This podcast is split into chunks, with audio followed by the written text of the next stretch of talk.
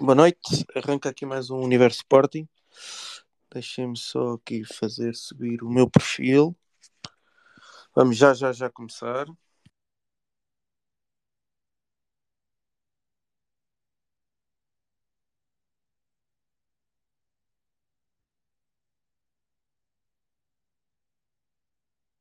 Só aqui ver o resto do pessoal para começar a subir.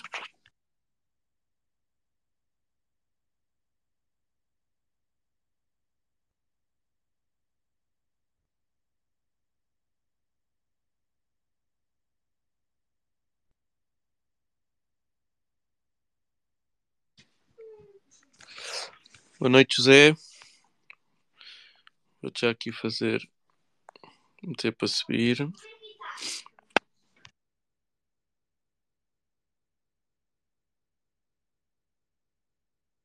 Boa noite.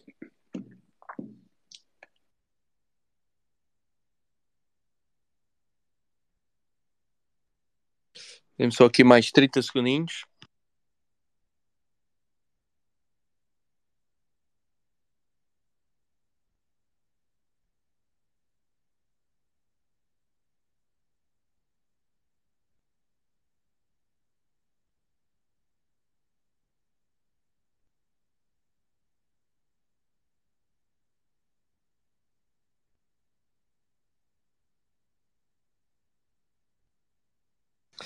Vamos então a isto. José, começo por ti e boa noite uma vez mais. Um, o tema de hoje é o Sporting e a ausência da seleção nacional um, que, que, vai começar a competir uh, no Mundial do, do Qatar e que o Sporting não teve nenhum jogador convocado. Ao invés no Mundial, temos quatro jogadores que foram selecionados para três seleções uh, diferentes é a primeira vez um, em muitos, muitos anos que, que, que, o Sporting não consegue ter uh, nenhum jogador convocado. Na tua opinião, José, um, que é que se deve esta, esta, esta, este acontecimento, esta não convocação de nenhum jogador do Sporting? Depois até já te vou perguntar, porque a doutrina divide-se em, em, quem fique contente por não ir no jogador à seleção. Um, Achas que, que, se passa aqui uma mensagem? E, e Frederico Varandas, ontem na, na sua entrevista, um, até falou do caso do João Mário, que enquanto estava no Sporting um, não era convocado e foi campeão assim que chegou ao Benfica, meio dos de jogos e foi convocado. Qual é que é a tua opinião sobre, sobre o tema? A, a minha opinião até, até digamos que vai, vai um pouco uh, encontrar explicação uh, em algumas coisas que, que Frederico, Varandas disse ontem à noite. Uh, em primeiro lugar, o Sporting não tem jogador nenhum na, na seleção A, porque em junho e julho, uh, em julho, aliás, vendeu o Palhinha e o Mateus Nunes. Estão na seleção, uh, se não estou em erro. no ano anterior, vendeu o Nuno Mendes.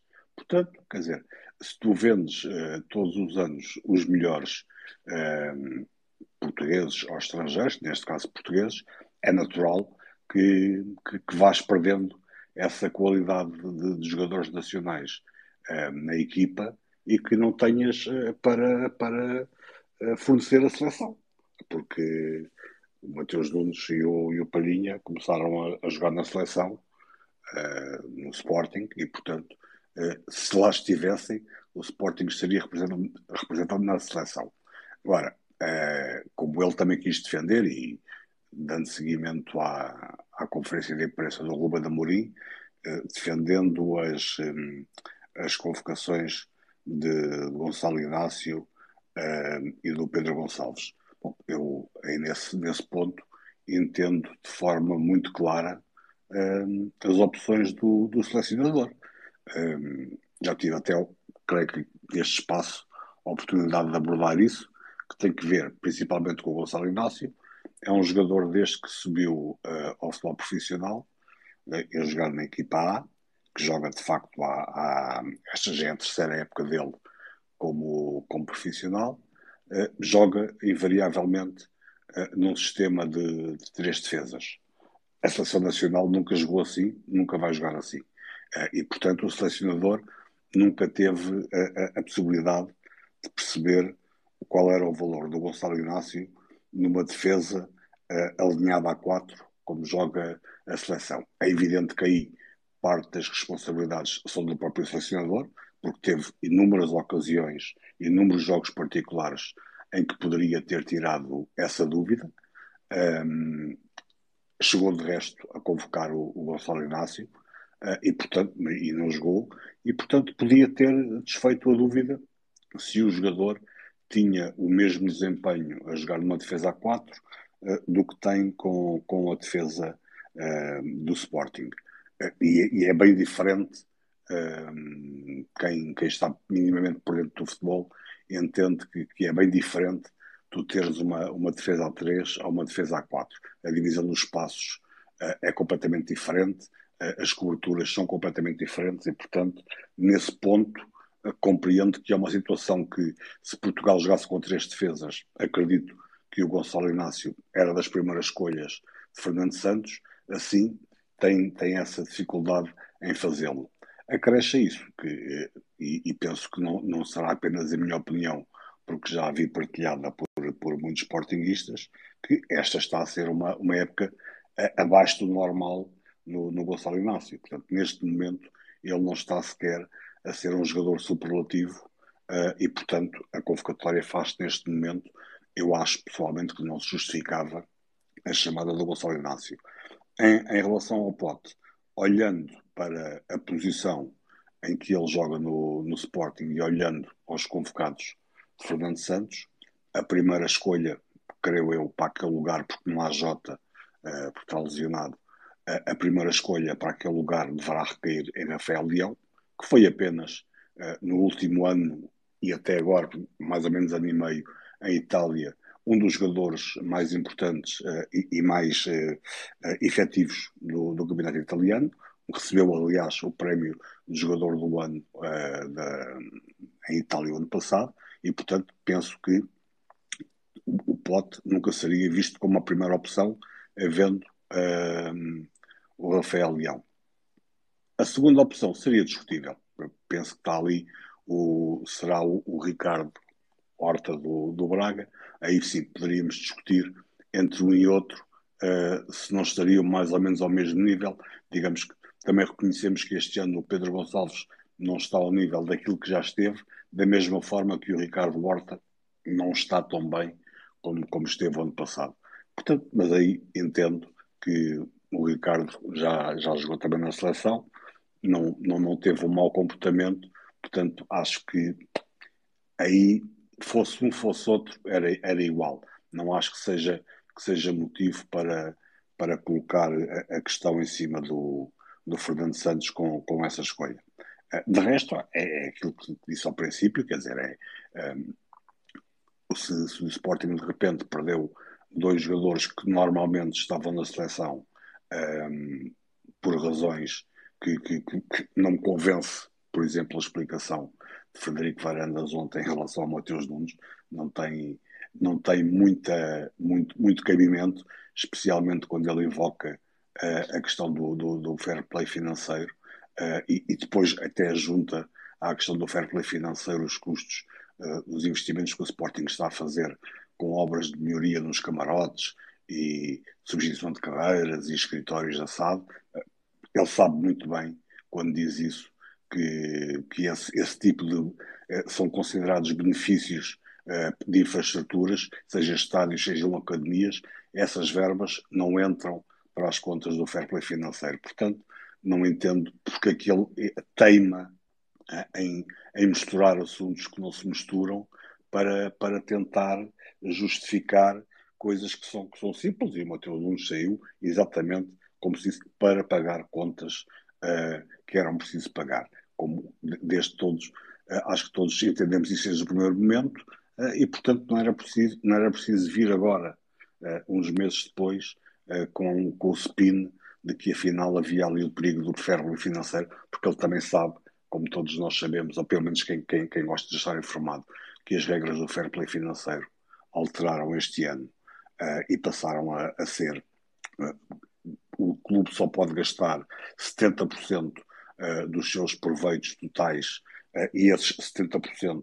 referem-se a salários de jogadores e treinadores, aquisição de jogadores e pagamento de comissões, uh, e portanto não é, e, mais, nestes três anos de, de, de, transição para, para este novo sistema, os clubes estão todos eles um, uh, autorizados exceder em, num total, neste bloco de três anos, podem exceder num total de 60 milhões de euros uh, abaixo, abaixo do, ou, ou, acima dos limites, digamos, o Sporting pode ultrapassar em média 20 milhões por ano nos gastos uh, para lá dos 70%, que não tem problema nenhum. E esses 70%, se nós formos olhar àquilo que foram os proveitos do ano passado, significam poder gastar com, com isto tudo que eu disse do futebol, cerca de 130 milhões de, de euros por ano, acrescido de 20 milhões uh, de excedente que a UEFA permite, portanto pode ir aos 150 milhões. Portanto,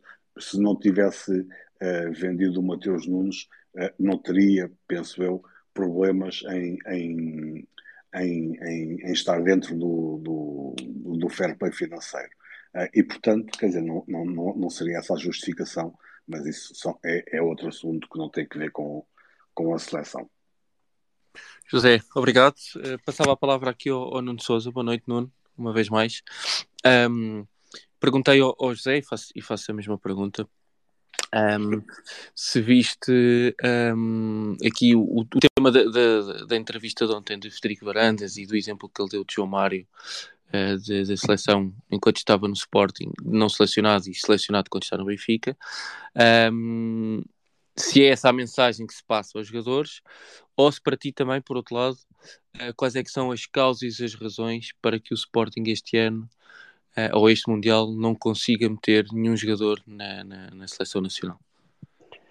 Olá, boa noite a todos, saudações leoninas a todos. Uh, pois,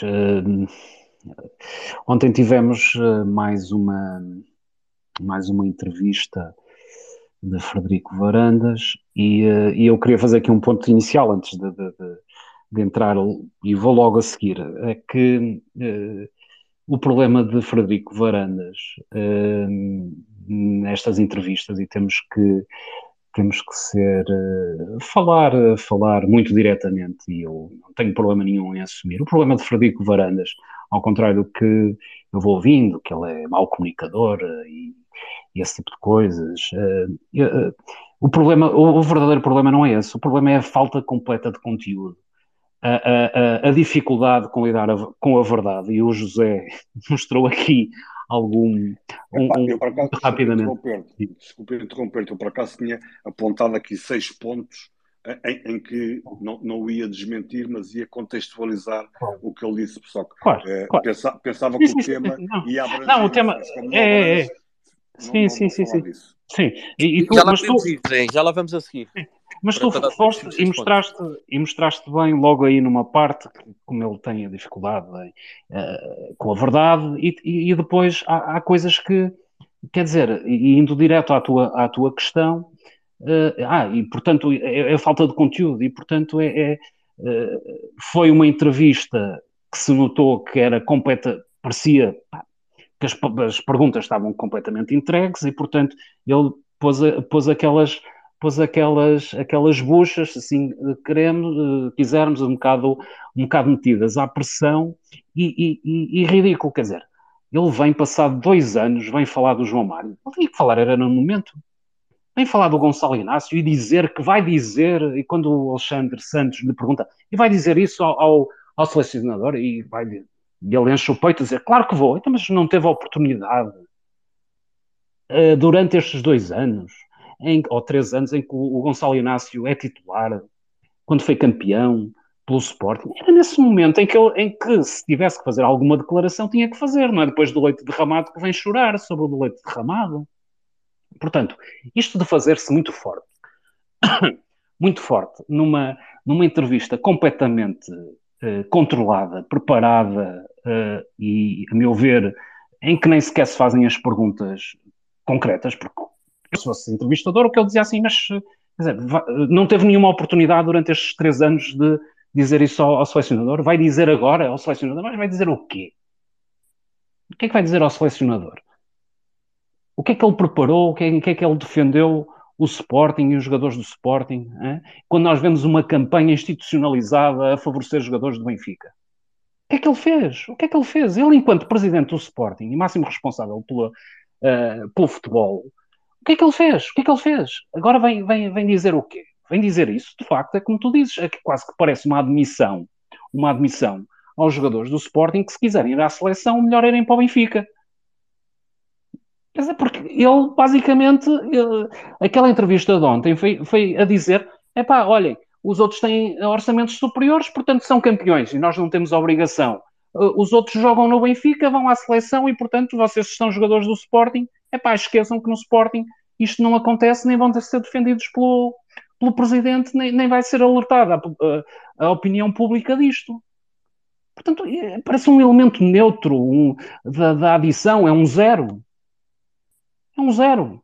Não, uh, fala como se fosse um, um, comentador, não como se fosse um elemento, uh, o elemento mais importante e mais representativo do Sporting e que tem que ter uma voz ativa nos momentos que deve ter, não é agora. Agora não adianta nada, agora mais valia estar calado. Porque agora o que fez foi, foi mostrar, olha, estão a ver, o João Mário saiu do Sporting e não ia à seleção, foi para o Benfica e foi selecionado. Olha que coisa linda se dizer, o presidente do Sporting dizer isto. Ou que faça qualquer coisa. Faça qualquer coisa. Mas tu achas, achas que ele um, pecou no timing e que, e, e que tem claro. razão no que está a dizer, ou aquilo que está a dizer é completamente descabido? O que ele está a dizer é uma evidência. Mas nós não estamos aqui para dizer evidências. Ele é presidente do Sporting. Ele não é comentador. Ele tem que defender os interesses do Sporting. Tem que defendê-los no momento certo. O que, é que ele, o que é que ele ontem defendeu os interesses do Sporting? A dizer aquilo, a dizer que o João Mário, quando estava no Sporting, não era convocado e depois foi para o Benfica e foi convocado.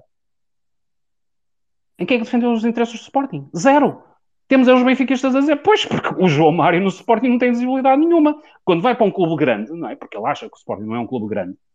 Porque o, o Ruben Amorim há de ir para um clube grande. Portanto, o João Mário foi para um clube grande, isto é o que os benfiquistas estão a dizer. E como é óbvio, a partir do momento em que o João Mário está no Benfica, é natural que seja selecionado. Achas que, achas que uh, o Presidente do Sporting ontem uh, potenciou aquela, um, claro. aquela teoria e que perguntei ao início até ao José de uh, passa a mensagem que se queres ir à seleção claro. não, não pode estar no Sporting? Foi isso que achas que ele potenciou com essa, com essa afirmação e... de João Mário? Ou foi não, uma evidência, como estás a dizer? É uma evidência que isso acontece porque há uma falta de intervenção pública que o Benfica faz e o Sporting não faz. É tão simples quanto isto. Oh, oh, oh Nuno, mas atenção é uma situação. Não é, não é evidência nenhuma de que, se queres ir à seleção, tens jogado no Sporting. Isso tanto não é evidência que o Sporting, não, não. nos últimos não, anos, sempre esteve na seleção. Em 2016 foi até a base da seleção que ganhou o Europeu 2016. Portanto, não, não, não existe essa evidência. Pontualmente existe agora. Mas, não, não, não, não, não. Uh, repara, há jogadores do Benfica Há jogadores do Benfica que fazem cinco jogos e imediatamente são selecionados. E ah, no bem, Sporting isso não acontece. Mas... No Sporting, quer dizer, não, não ias convocar em 2016 o William Carvalho ou o Adrian? Era, era um escândalo. Sim, era um escândalo. Ao Patrício, ou ao Rui Patrício, era um escândalo. Mas também sabes que se isso. Uh, que, mas eles já estavam a ser convocados para a seleção. Agora, não é agora, não é? Não é no dia depois, nos dias depois, que vens dizer ah, isto aconteceu. Claro, claro. Não, não é?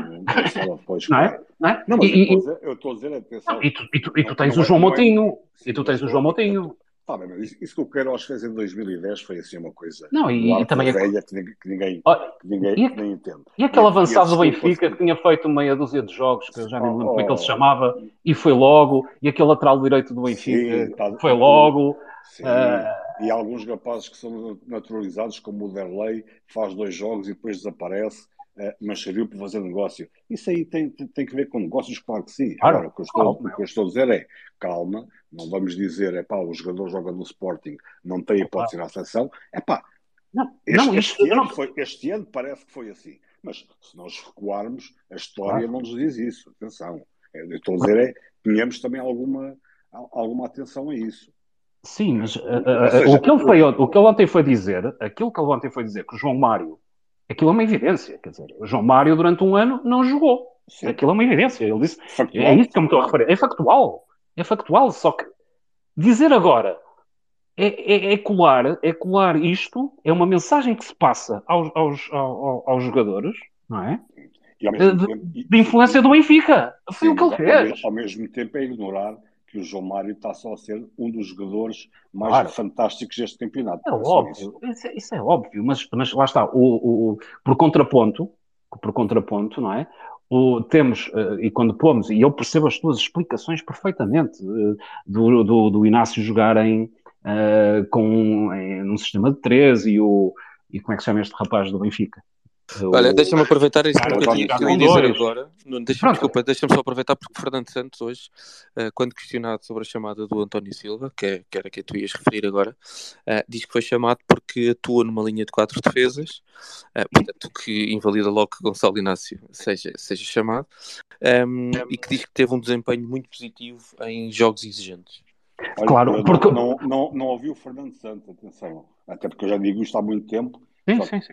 As pessoas parecem ter dificuldade em, em, em querer perceber este tipo de situações. Sim. Epá, mas, eh, mas o, vamos lá ver, o, o Gonçalo Inácio fez, eh, também esteve sujeito a situações uh, tão ou mais exigentes como, como António Silva e, e, tem mais experiência. E a questão é que, quando ele estava no topo, eu não estou a dizer que momentaneamente o António Silva não está em melhor forma do que o Inácio. A questão é, quando o Inácio esteve no topo, teve essa oportunidade, é que parece-me que ele nem sequer no sub-21 pôs os pés, não é? Não, Portanto, eu, é- eu tenho, tenho, tenho, a ideia que ele foi convocado uma vez para um particular qualquer, mas não jogou. Pronto. Esteve lá aqueles quatro dias, mas não jogou.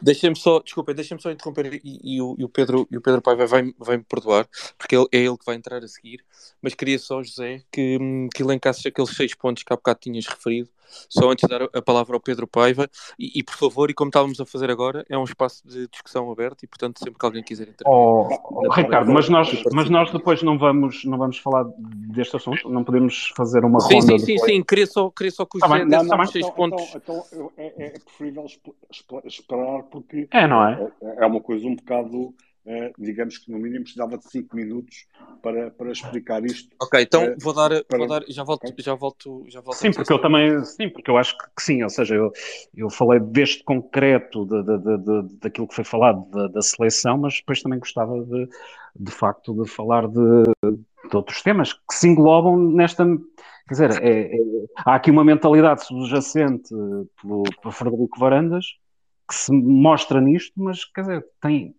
uh, tem a, é causa e consequência de outras coisas que acontecem no Sporting. Acho que a entrevista de ontem foi, foi paradigmática nisso, não é? Então já, já volto a ti, Deixa-me só dar aqui a palavra ao, ao Pedro Paiva. Sim, Pedro. ao Pedro, que eu também gosto muito de ouvir o Pedro, e aliás, hoje tive a oportunidade de ouvir o que ele disse, o que ele disse ontem também no, no, no Space Sporting. Pedro, boa noite. Alô, boa noite. aqui mais uma, uma vez. Como já viste, estamos em espaço de discussão aberta. Uh, temos aqui Força. dois temas que na prática se conjugam um com o outro, tal como o Nuno e o José estavam a, a, referir. Uh, e queria ouvir a tua opinião sobre uh, a seleção, sobre a ausência do Sporting e, e também sobre as palavras de, de Federico Varandas relativamente ao caso, chamemos assim, João Mário, e àquilo que, que, se tem falado muito nas redes sociais, da, da, da mensagem que se passa uh, a jogadores que estão no Sporting e que não são convocados e mudam de camisola e a convocação aparece que por magia. É, é, é assim, uh, eu já escrevo e já comento uh, situações, e aliás, tive a oportunidade de o fazer logo no momento em, da primeira convocação do João Mário neste pós-Sporting, Uh, e já venho a dizer isto há longos anos, uh, nomeadamente e acentuadamente desde que Fernando Santos tomou conta da seleção. eu nunca vi. Honestamente, eu, eu, eu já fiz este exercício antes agora ele anunciar esta convocação para, para o Qatar. Um, e eu fiz um exercício de tentar perceber se durante a égide do Fernando Santos uh, uh, à frente da seleção, se eu, uh, como adepto de futebol e fervoroso adepto da seleção, até à sua chegada como treinador da seleção, se tinha concordado alguma vez em plenitude com os eleitos e as convocatórias que o Fernando Santos foi fazendo ao longo uh, uh, da sua permanência na seleção. E raros foram os momentos em que, de facto, eu olhei para a convocatória e achei alguma lógica do ponto de vista de estar aqui uma, uma convocatória que faz todo o sentido no contexto e no momento atual, quer das equipas, quer dos jogadores, quer da própria seleção e das necessidades da seleção para os jogos que iria enfrentar. Portanto, e, e se isto aconteceu duas ou três vezes ao longo destes anos todos de Fernando Santos, um, foi muito. Um, porque na maioria das vezes eu, olho para as convocatórias e o, tiro sempre uma ilação, que é minha, que é uma convocatória muito mais baseada num princípio estratégico uh, uh, uh, de vários interesses, ou de um conjunto de interesses que neste momento tem o poder dentro da Federação Portuguesa de Futebol, e pouco tem a ver com a meritocracia de um jogador que, por mérito próprio, tem uh, uh, uh, lugar e, e, e, na seleção e, tem o olhar do Fernando Santos pela qualidade que demonstra em campo e por aquilo que vai ou pode representar dentro de uma estratégia de um jogo que, suponho eu, Fernando Santos preparará atempadamente. A realidade é que ele diz que sim, que prepara os jogos com muita antecedência e que tem um lote de jogadores do qual não foge. Eu, eu entendo isso tudo, mas uh, nunca foi uma estratégia que eu apoiasse, porque na verdade, se um selecionador, uh, treinador, diz que tem um lote de jogadores do qual raramente ou só mesmo por uma questão uh, pontual eh, seleciona um fora daquele lote de jogadores, é assim, está a deixar de fora um manancial enorme uh, de, de, de, qualidade e de potencial que poderia também chegar aos olhos da seleção uh, e, e, que poderia, de alguma maneira, ser um, um, uma, um passo aspiracional, não só para quem é selecionado, mas para todos aqueles que sonham vestir a camisola da seleção. E a verdade é que uh, estes últimos largos anos de Federação Portuguesa de Futebol e de seleção, nós temos assistido a uma coisa que é esse lado aspiracional de chegares à seleção, já só é muito afunilado a quem consegue estar de braço dado com essa estratégia. E vamos por partes. O Sporting uh, uh, afastou-se claramente dessa estratégia de há uns anos a esta parte. E também, verdade seja dita, que eu acho que não tem feito muito para promover uh, uh, uh, e vender, se quiserem, a imagem do jogador formado em Alvalade. Nós não temos feito muito por isso, apesar de os nossos formados continuarem a ser altamente cobiçados, haver um reconhecimento internacional enorme daquilo que é a qualidade da formação do Sporting, muito mais. Uh, oh Pedro, uh, desculpa só interromper. Estamos a maioria na seleção. Os formados no Os Sporting, formados do Sporting, exato, nós temos. Eu, se, não me falha, se não me falha agora de cabeça, porque eu não tenho aqui a, a, listagem aberta, mas eu julgo que nós temos oito jogadores formados do Sporting atualmente na seleção. Sim, acho que sim. Mas, ó Pedro, houve aqui um momento onde a narrativa oficial foi do Sporting foi desancar a formação. Mas essa narrativa é assim, veio do exterior e não foi rebatida pelo próprio Sporting.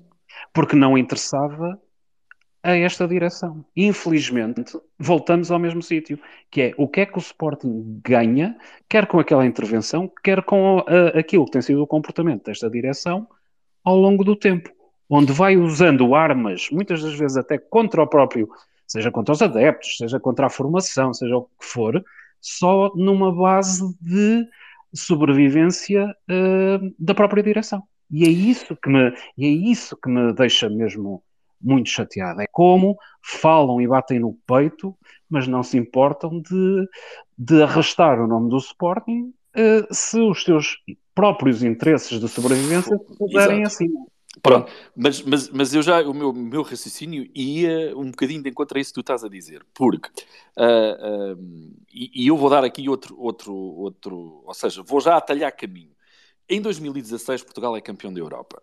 Uh, e é campeão da Europa, enfim, ainda hoje estamos todos para saber, para saber que, que, que, milagre é que aconteceu ali para nós sermos campeões da Europa, não pela qualidade da seleção, mas pelo que jogou e, mais uma vez, o perfil competitivo que Fernando Santos insiste uh, uh, uh, em colocar em campo com um, os jogadores que têm à sua disposição. Mas em 2016 houve uma foto que fez e incomodou muito um determinado status quo. Não sei sim, se vocês sim, se recordam, sim, sim, a famosa perfeitamente, foto perfeitamente. onde estão 11 jogadores alinhados da formação do Sporting e onde praticamente quase todos eles pisaram e calçaram na meia final e na final uh, uh, uh, do Europeu em França. E isso foi amplamente divulgado com muito Foram batizados como os Aurelos.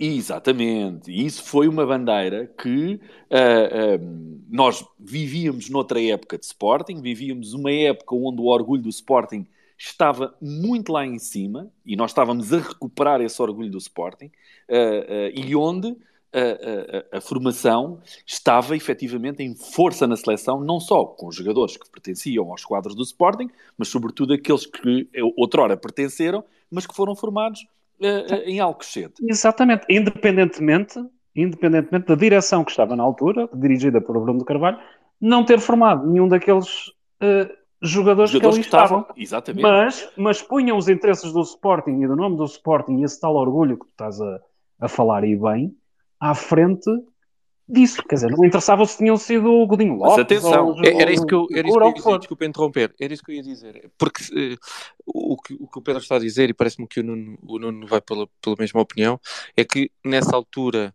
uh, a comunicação do Sporting, ou aquilo que se chama ser a máquina de comunicação do Sporting, estava direcionada para fora e atualmente a máquina de comunicação do, do Sporting está direcionada para dentro e portanto não há tempo, nem esforço, nem recursos suficientes para projetar a imagem do Sporting lá fora, porque está-se mais preocupado em, em salvar uma direção ou, ou numa luta interna que, que, que a direção quer ganhar? Deixa, mas, mas deixa-me completar aquilo que eu estava a dizer. Nós, em 2016, o Sporting, uh, ou seja, nós tínhamos de facto aquela quantidade de jogadores que foram formadas em, em Alcochete e era utilizado, esse, esse momento foi utilizado pela direção de então como galvanizador para uh, aqueles que estavam em Alcochete perceberem que havia um caminho para chegar até ali. E que, de facto, o Sporting era, e, e continua a ser, mas naquela altura era dito com todas as letras, que era uma máquina a formar grandes jogadores. Uh, uh, e, e, e sentia-se o orgulho, e até mesmo no, na formação uh, desse, de, desse ano, 2016, 2017, respirava-se um, um, epá, um, orgulho gigante em fazer parte da formação do Sporting. Um, e, e, isso esfumou-se a partir de um determinado momento.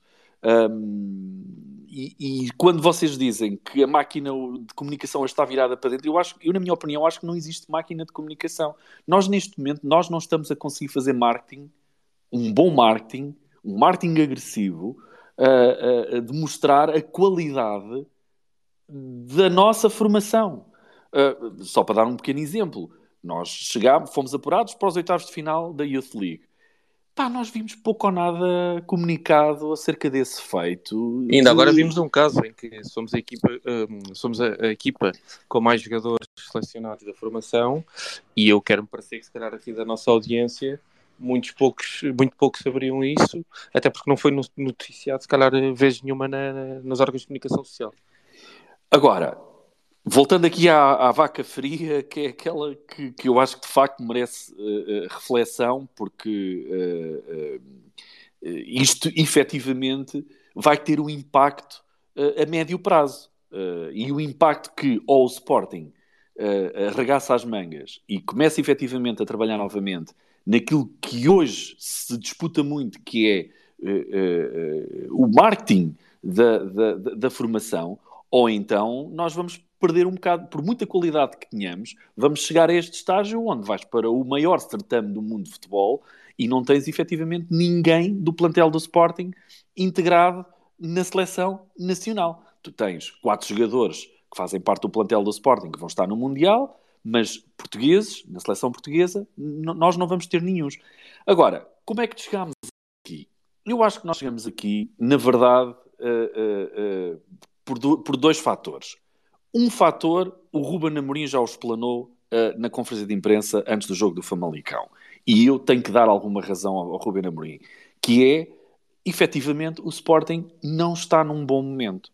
Não está num bom momento, os jogadores uh, uh, os potenciais selecionáveis, pá, honestamente, na minha opinião, não têm, não têm neste momento a forma ideal para irem à seleção e defenderem a camisola da seleção, representarem a seleção ao seu melhor nível. E mesmo o Gonçalo Inácio e mesmo o Pote, ao qual eu reconheço uma enorme qualidade, um enorme potencial e que são de facto jogadores estruturais na estratégia do Amorim e do Sporting e têm sido titulares e têm jogado Liga dos Campeões e fizeram duas épocas à frente do Sporting, efetivamente a um grande nível, neste momento, na minha ótica, de facto, não têm, uh, uh, uh, não estão no seu momento físico, nem sequer psicológico e também desportivo, de conseguirem encaixarem na seleção. E nós se calhar, honesto, e de uma forma muito objetiva, veríamos apenas estes dois jogadores como os potenciais selecionáveis à seleção. Portanto, este fator o Amorim explanou. Uh, uh, Mas, oh Pedro, bem. desculpa, e desculpa interromper-te, era um bocadinho há bocado o, o que o Nuno, e, e, só para dar aqui também, para chamar a seguir à conversa o Três Gerações, um, mas tu, tu estás a dizer, eh, eu acho que concordamos que Gonçalo Inácio tem estado nesta época uns furos abaixo. Mas tu não achas que a questão que está em cima da mesa é que Gonçalo Inácio, quando foi campeão nacional um, e quando estava em excelente assim, momento de é, forma, não é foi chamado fator. vez à, à seleção. Exatamente. Eu disse dois fatores. Um, este o Amorim explanou e para mim, uh, eu, eu, concordo com o Amorim porque na minha visão também não, não, não acho que, que, que não seria um, um momento para eles os dois serem selecionados. No entanto, outros momentos houve em que o Gonçalo Inácio mereceu a chamada à seleção. Assim como o Pote mereceu a chamada à seleção quando foi ao Euro. Mas passar pela vergonha de ir ao Euro e não calçar uma única vez o melhor goleador da Liga Portuguesa, o jogador que tinha mais assistências e, pá, numa miséria absoluta que foi aquele Euro, não dar um único uh, minuto, ou praticamente nenhum minuto, ao Pote, muitas vezes nem sequer no banco ele teve sentado, Uh, uh, isso para mim é, é, é, é esmagar por completo pá, um jogador, e daí eu perceber a questão que o Rafa colocou e a maneira como se ele afastou da seleção. Porque eu tenho que reconhecer alguma razão ao Rafa. Esta seleção, efetivamente, não está feita para o mérito. Esta seleção de Fernando Santos não está feita para que jogadores com mérito próprio encaixem naquele modelo que o Fernando Santos tem na cabeça dele. Porque, e, e, nós sabemos que, ok, até posso dar de barato uma questão, que é o Gonçalo Inácio não está na sua melhor fase. Mas quando pesado ao lado do António Silva, não é um jogador que demonstra muito mais experiência para a idade que tem, quando comparado com o António Silva e com mais jogos de Liga dos Campeões, com, com mais jogos uh, uh, uh, de pressão de nível elevado, maiores que o, que o António Silva? É pá, claro que sim. E o Fernando Santos já chamou muitos jogadores ao longo destes anos todos que estavam em péssima forma. E não só os chamou, como os colocou a titulares. Uh, uh, portanto, há um modelo na cabeça do Fernando Santos que não sai dali.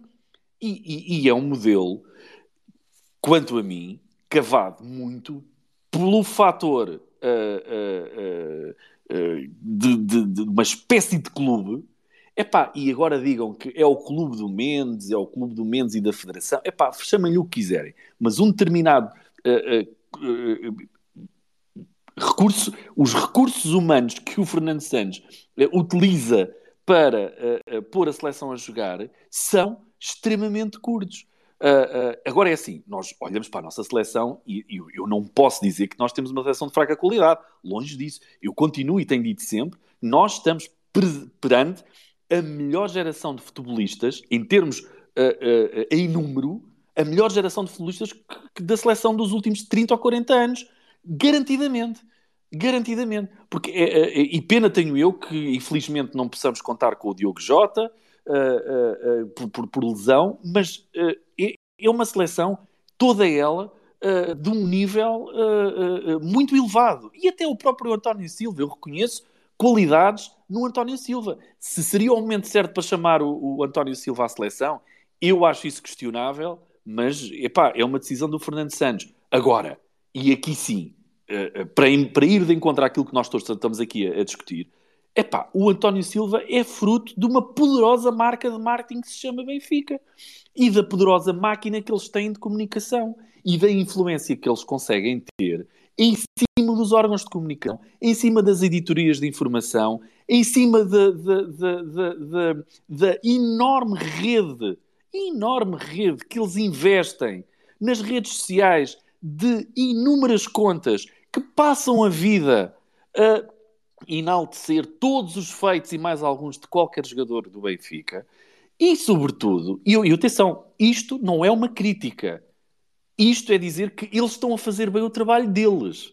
Porque depois isso reflete-se nos números das vendas e agora nas chamadas à seleção. Vocês vejam, o Renato Sanches, o João Félix, este ano o, o António Silva, eles têm que ter sempre um jogador, pá, que mal ou bem, com menos ou, me, ou melhor ou, ou, menor forma física, psicológica e desportiva, eles estão lá na seleção.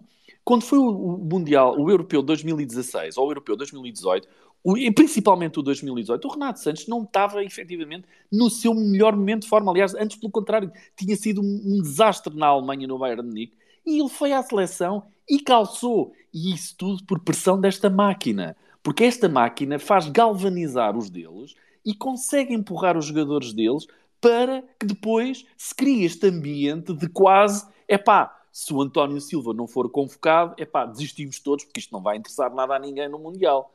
E a verdade é que isto é quase colocado, por outras palavras, mas desta forma. Ou seja, torna-se quase inquestionável a chamada do, do António Silva à seleção.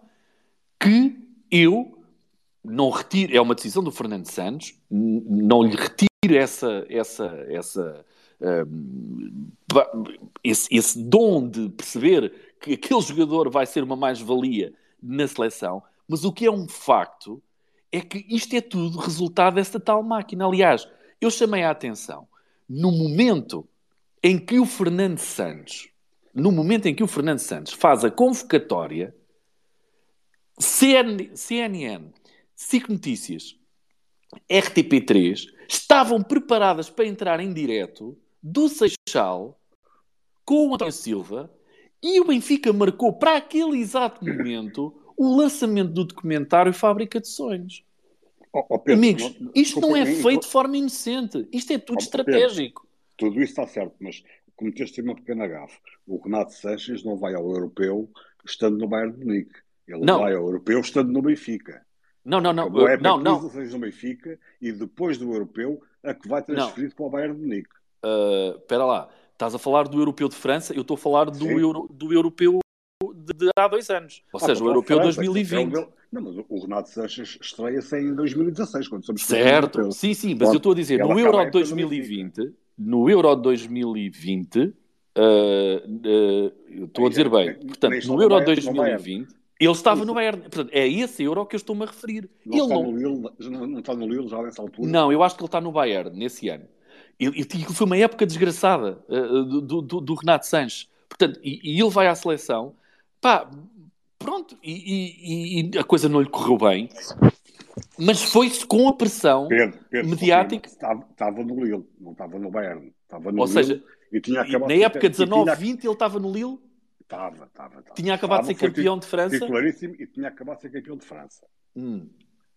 Deixem-me aproveitar okay, e desculpem só porque o Três Gerações também já está aqui, só para trazer à conversa. Um, Três Gerações, boa noite. Uh, para, para, participares aqui também com, com, a, tua, com a tua opinião uh, de tudo o que já ouviste, uh, qual é que é a tua opinião sobre, sobre o tema 2 e os restantes, obviamente, sinto-se à vontade para, para participar, para continuarem a participar. Isso em relação, em relação a, a este tema da, da, seleção, para mim é muito simples. a seleção vive de, de, de, vários lobbies para, para a colocação dos jogadores. sejam de, de empresários, sejam de clubes.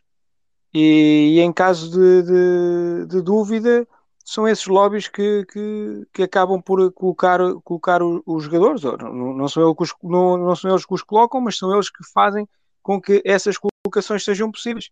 Então, se o Sporting fica quieto e não faz nada, é natural que os seus jogadores, no, no, no caso de, de, de dúvida, serão sempre preteridos em relação aos outros que fazem o trabalho de casa. O trabalho que o Benfica fez para esta, para, para, para esta, para esta convocatória já vem sendo feito nos últimos meses.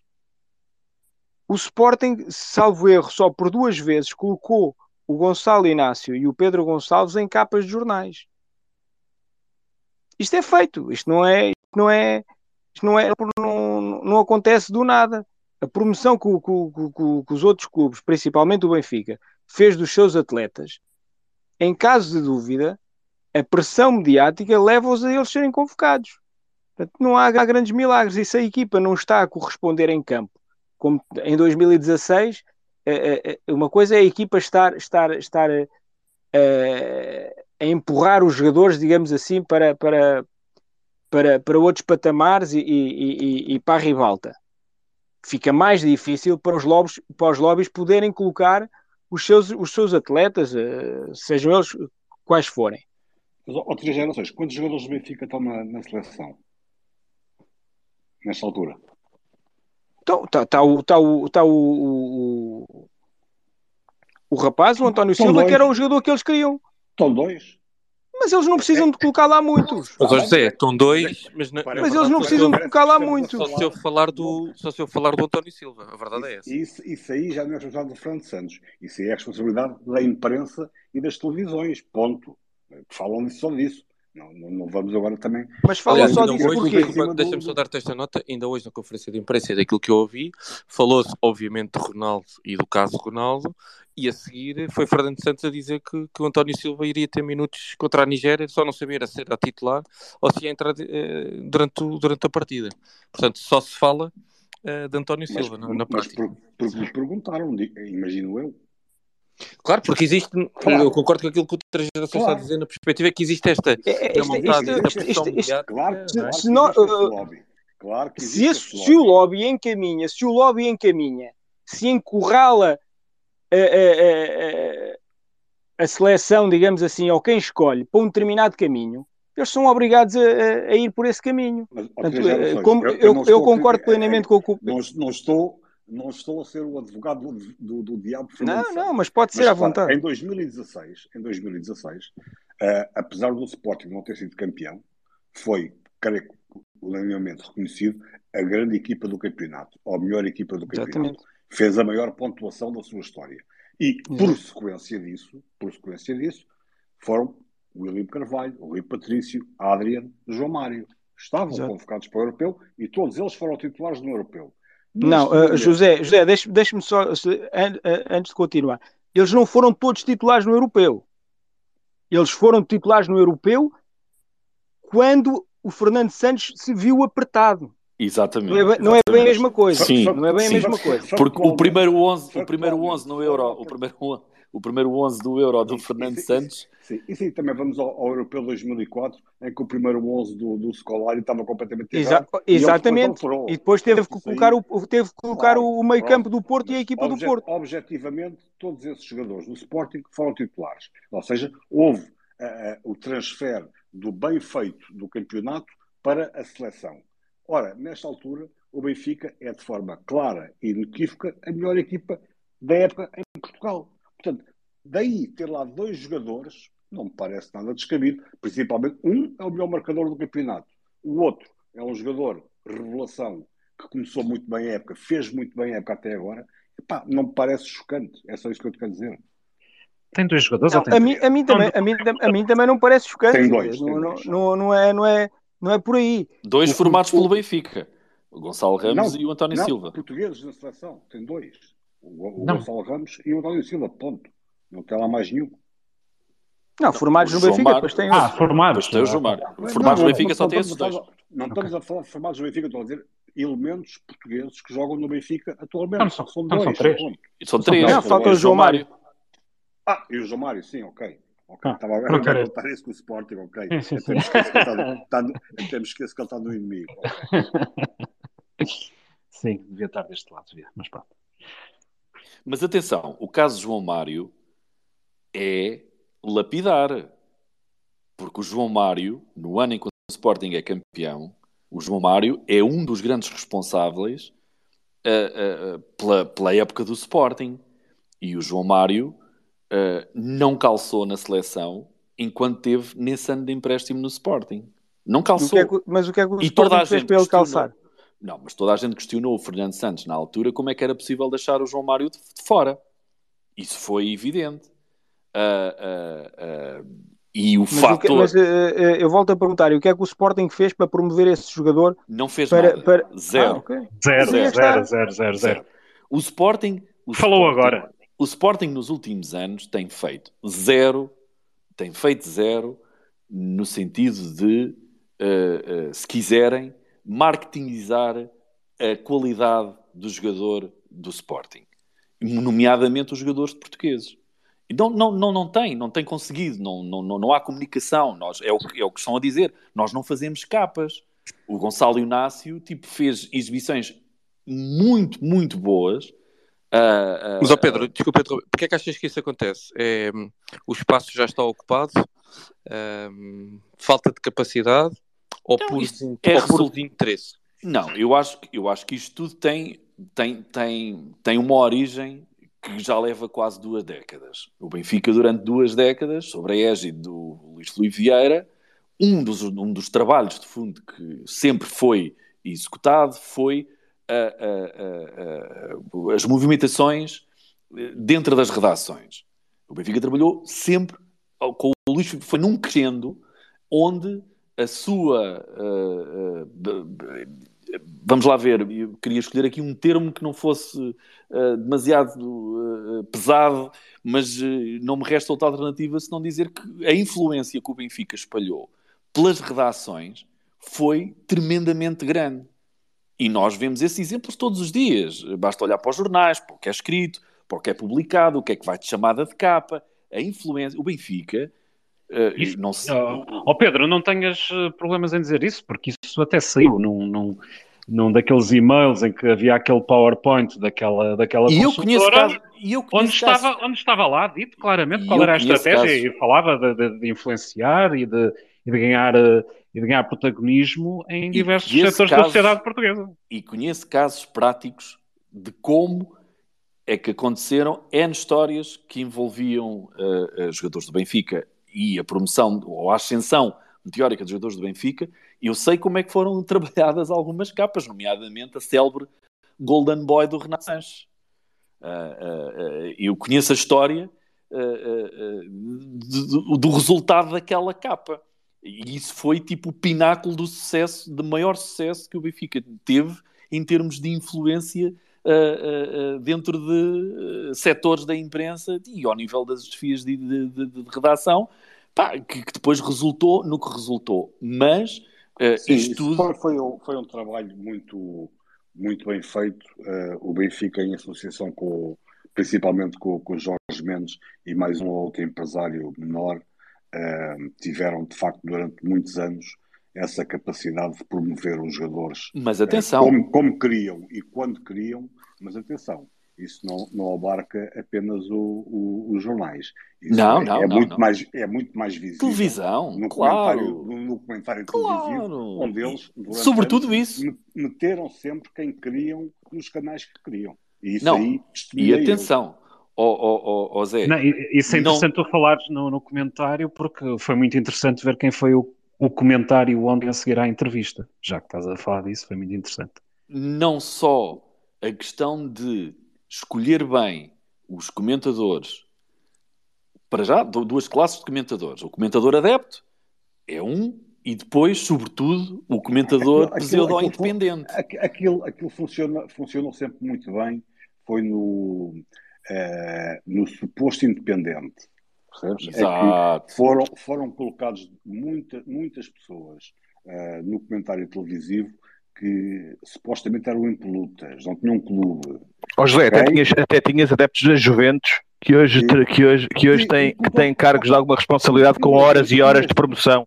Tinhas das Juventus, do Estoril, tinhas da Académica, tinhas do Benfica Castelo Branco. Ah, esse não começava por Benfica, é da minha terra, mas começava por Benfica não podia ser, mas até no Sporting da Conveniência só se preciso. Exato. Nunca era do Benfica, nunca era do Benfica. Mas curiosamente diziam sempre aquilo que o Benfica queria. Pá, como depois, não. de resto, pelos e-mails se veio a demonstrar. Mas, mas até, desculpa, mas lá, desculpa interromper, Pedro. É porque o, o Mike já aqui estava para, para falar. Deixa-me só introduzir o Mike aqui também na, na, na, na conversa. Uh, Mike, boa noite. Saudações a todos. Boa noite a todos. Boa noite. Uh, a tua opinião sobre aquilo que já, que já ouviste? Olha, eu, eu, eu para, fazer, para, para, não, para não tomar aqui sobre este assunto em concreto muito mais, quer dizer, eu estou muito de acordo com aquilo que, com as opiniões que já aqui foram expressas. Deixem-me só dar aqui um bocadinho a minha perspectiva, num sentido. Óbvio que me parece que há uma, aquele tal ponto que o próprio Ruben Amorim falou uh, de um momento do Sporting não ajudar, uh, e claro que nós olhamos e, e, se formos objetivos, claramente percebemos que há jogadores que já conheceram o melhor momento de forma em que eram indiscutíveis e neste momento se calhar não estão num, num, patamar, onde já estiveram e portanto isso faz com que se suavize um bocadinho a discussão e eu acho que mal, uh, aí é a tal questão que já se passou por aqui também, que é o Sporting não pode deixar cair essas discussões porque há outros argumentos que são utilizados, e entramos aqui num segundo aspecto para lá da questão do momento do Sporting, em que a mim me faz muita confusão, que é a total inconsistência daquilo que é o modelo do nosso selecionador, da nossa seleção. Eu uh, uh, não consigo perceber uh, sistematicamente coisas como epá, o Gonçalo Inácio não, não vai por um mau momento, não foi porque está, está, joga no modelo de, de três centrais, quer dizer, nem sequer testámos o Gonçalo Inácio no modelo 2 atrás. Não podemos tirar, não, não me parece insensato que se tirem conclusões. Então, por esse princípio, o Fernando Santos devia dizer: bom, não vou levar o Nuno Mendes, porque o Nuno Mendes sempre jogou num modelo em que ele é um ala e não é um defesa esquerdo, não, não, não, é, um, não é um lateral esquerdo. E, portanto, até para bem da própria seleção, me parece que seria bom ter, ter tido essa capacidade de testar esses, esses, esses atletas noutros momentos, para que fosse agora mais consistente quando se diz: eu prefiro o A ou prefiro o B em função das características uh, técnicas que eles oferecem ao modelo que eu vou usar na seleção. Porque depois também é uma coisa que, que, que quer dizer, não, não, não, não, se percebe, não, de facto, não, própria, passa pela própria conferência de imprensa do, do, Fernando Santos, da apresentação dos convocados, quer dizer, aquilo, aquilo, aquilo não é uma conferência de imprensa, para aquilo debitava-se um vídeo, um bom vídeo, bem produzido, o nosso André Igreja provavelmente fazia um pro bono e fazia um vídeo da apresentação da seleção, e escusávamos ter ali alguém que nos justificar tecnicamente perante questões de alguma relevância do porquê o A em detrimento do B, em bem uh, das características, de explicar as características técnicas e o que é que cada um aporta. Portanto, parece-me que estas, essas questões de, de, da seleção ter sistematicamente ali um conflito, um, uma, uma, componente de lobbying, de interesses instalados, uh, bem sabemos nós que numa seleção não vão sempre os que estão melhores naquele momento. Há de com certeza haver um, numa boa, numa boa proporção de Pareto, 80% dos convocados podem não estar no melhor momento, mas são indiscutíveis, fazem parte da estrutura. Mas parece-me que os jogadores do Sporting acabam por ser sempre é os que são descartados dos 20% que podiam trazer alguma coisa de diferente, de testar alguma coisa de diferente. E é isso que, como que me faz um bocadinho de confusão e que acho que também eh, elabora aqui um bocadinho nesta, neste momento não temos nenhum atleta na, na seleção. Porque depois podemos ser um bocadinho mais otimistas e eu, eu nesse aspecto, se formos ver quem contribui com atletas da sua formação, quem é que formou os homens que vão representar a seleção portuguesa, dá-me algum consolo saber que são oito atletas que lá estão, que foram formados na nossa casa, não estão hoje na nossa casa.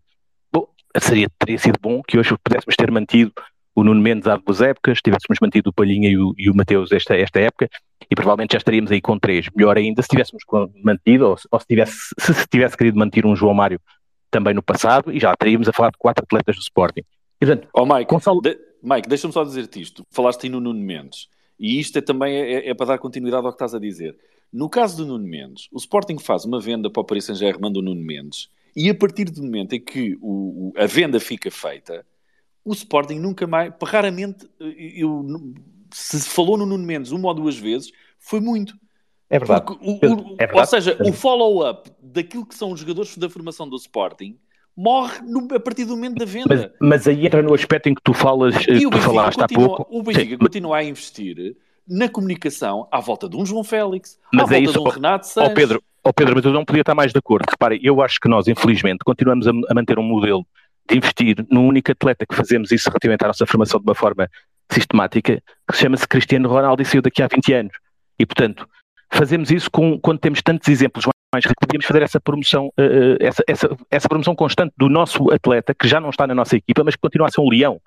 E nós, infelizmente, até temos exemplos perfeitamente contrários. Temos tratado mal alguns atletas, na minha perspectiva, um Nani, por exemplo, um, um, produto da nossa formação, e que deixamos de fazer essa comunicação. Ele já não está connosco, está noutro clube, não está no nosso, nos nossos rivais aqui, nos nossos rivais maiores, nos nossos rivais internos, mas continua a ser um ex-leão e nós vimos manter essa chama acesa, essa comunicação acesa.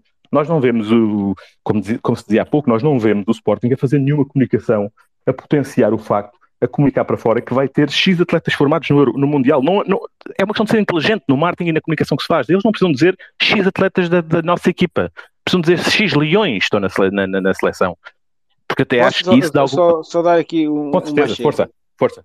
É, é que amanhã é o, é, o, é o palco ideal para fazer isso. Se amanhã não fizerem isso, não, não, não perderem a oportunidade de, em pleno estádio de Alvalade, eh, eh darem essa dimensão dos jogadores formados em Alvalade que vão ao Mundial do Qatar. Epá, não, não sei o que é que estamos outra aqui a falar. É, é, uma coisa que estamos a perder tempo. Tô, tô Se não fizerem amanhã. Estou totalmente de acordo contigo e acho que era, uma, era a melhor chapada que se podia dar, em vez destas coisas, como se dizia ontem na entrevista ao Frederico Varandas, que vai dizer e que vai encher o peito. Acho que a melhor chapada que se podia dar não era essa. Nada. Era... Não vai nada dizer. Não, não, estamos de acordo, oh, Nuno. Estamos de acordo. É, é, é tudo, acordo, é tudo conversa. Estou de acordo contigo. Estou, estou a dizer é que esta é? sugestão que, que o Três Gerações fala é sim, provavelmente excelente, a, melhor, é a melhor chapada de luva branca porque eu acredito que fica muito mais o meu rival, o meu rival da segunda circular fica muito mais picado se eu me referir a um atleta que hoje lá está, mas que é um sim. atleta que é formado de leão, é ADN de leão. Sim, sim, sim, compreendo. Fantástica ideia.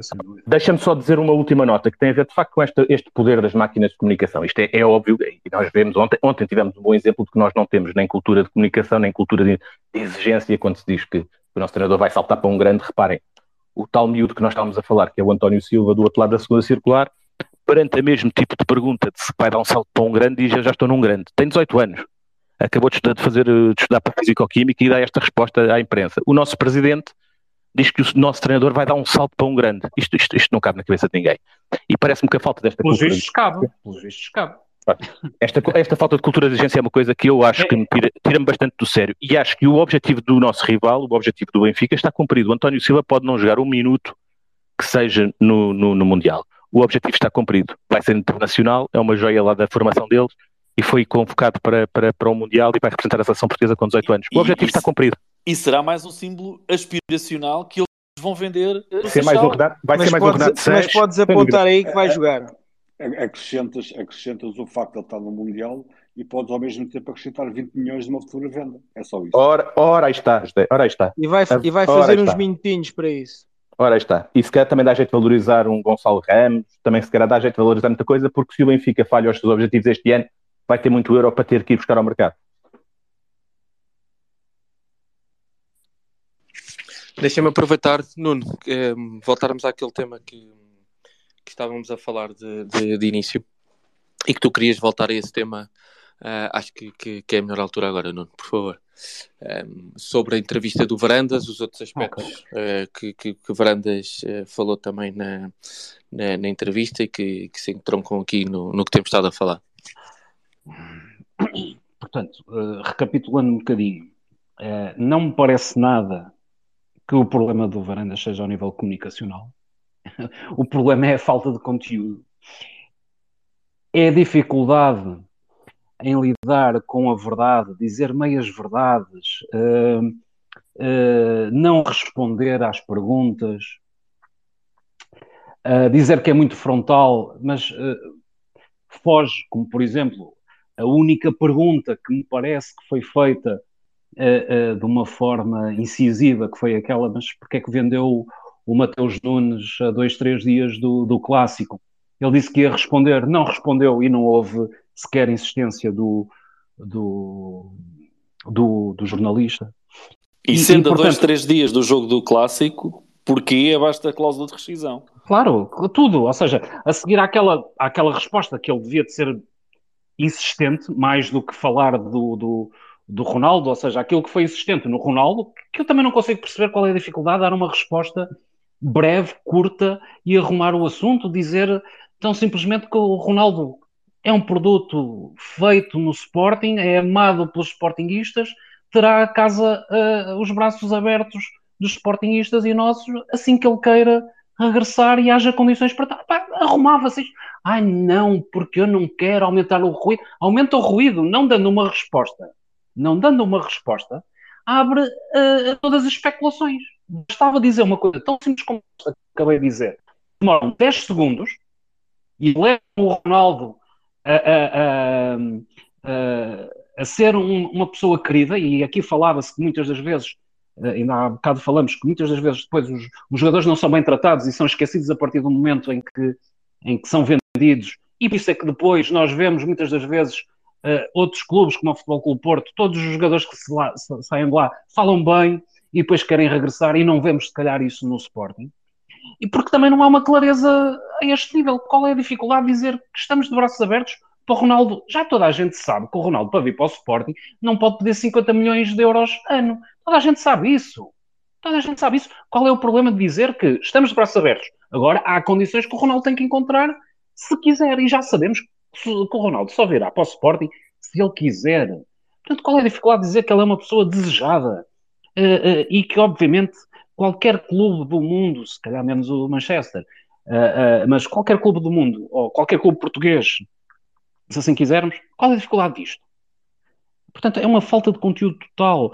E, e, e depois diz coisas como no Sporting não se despedem treinadores por resultados.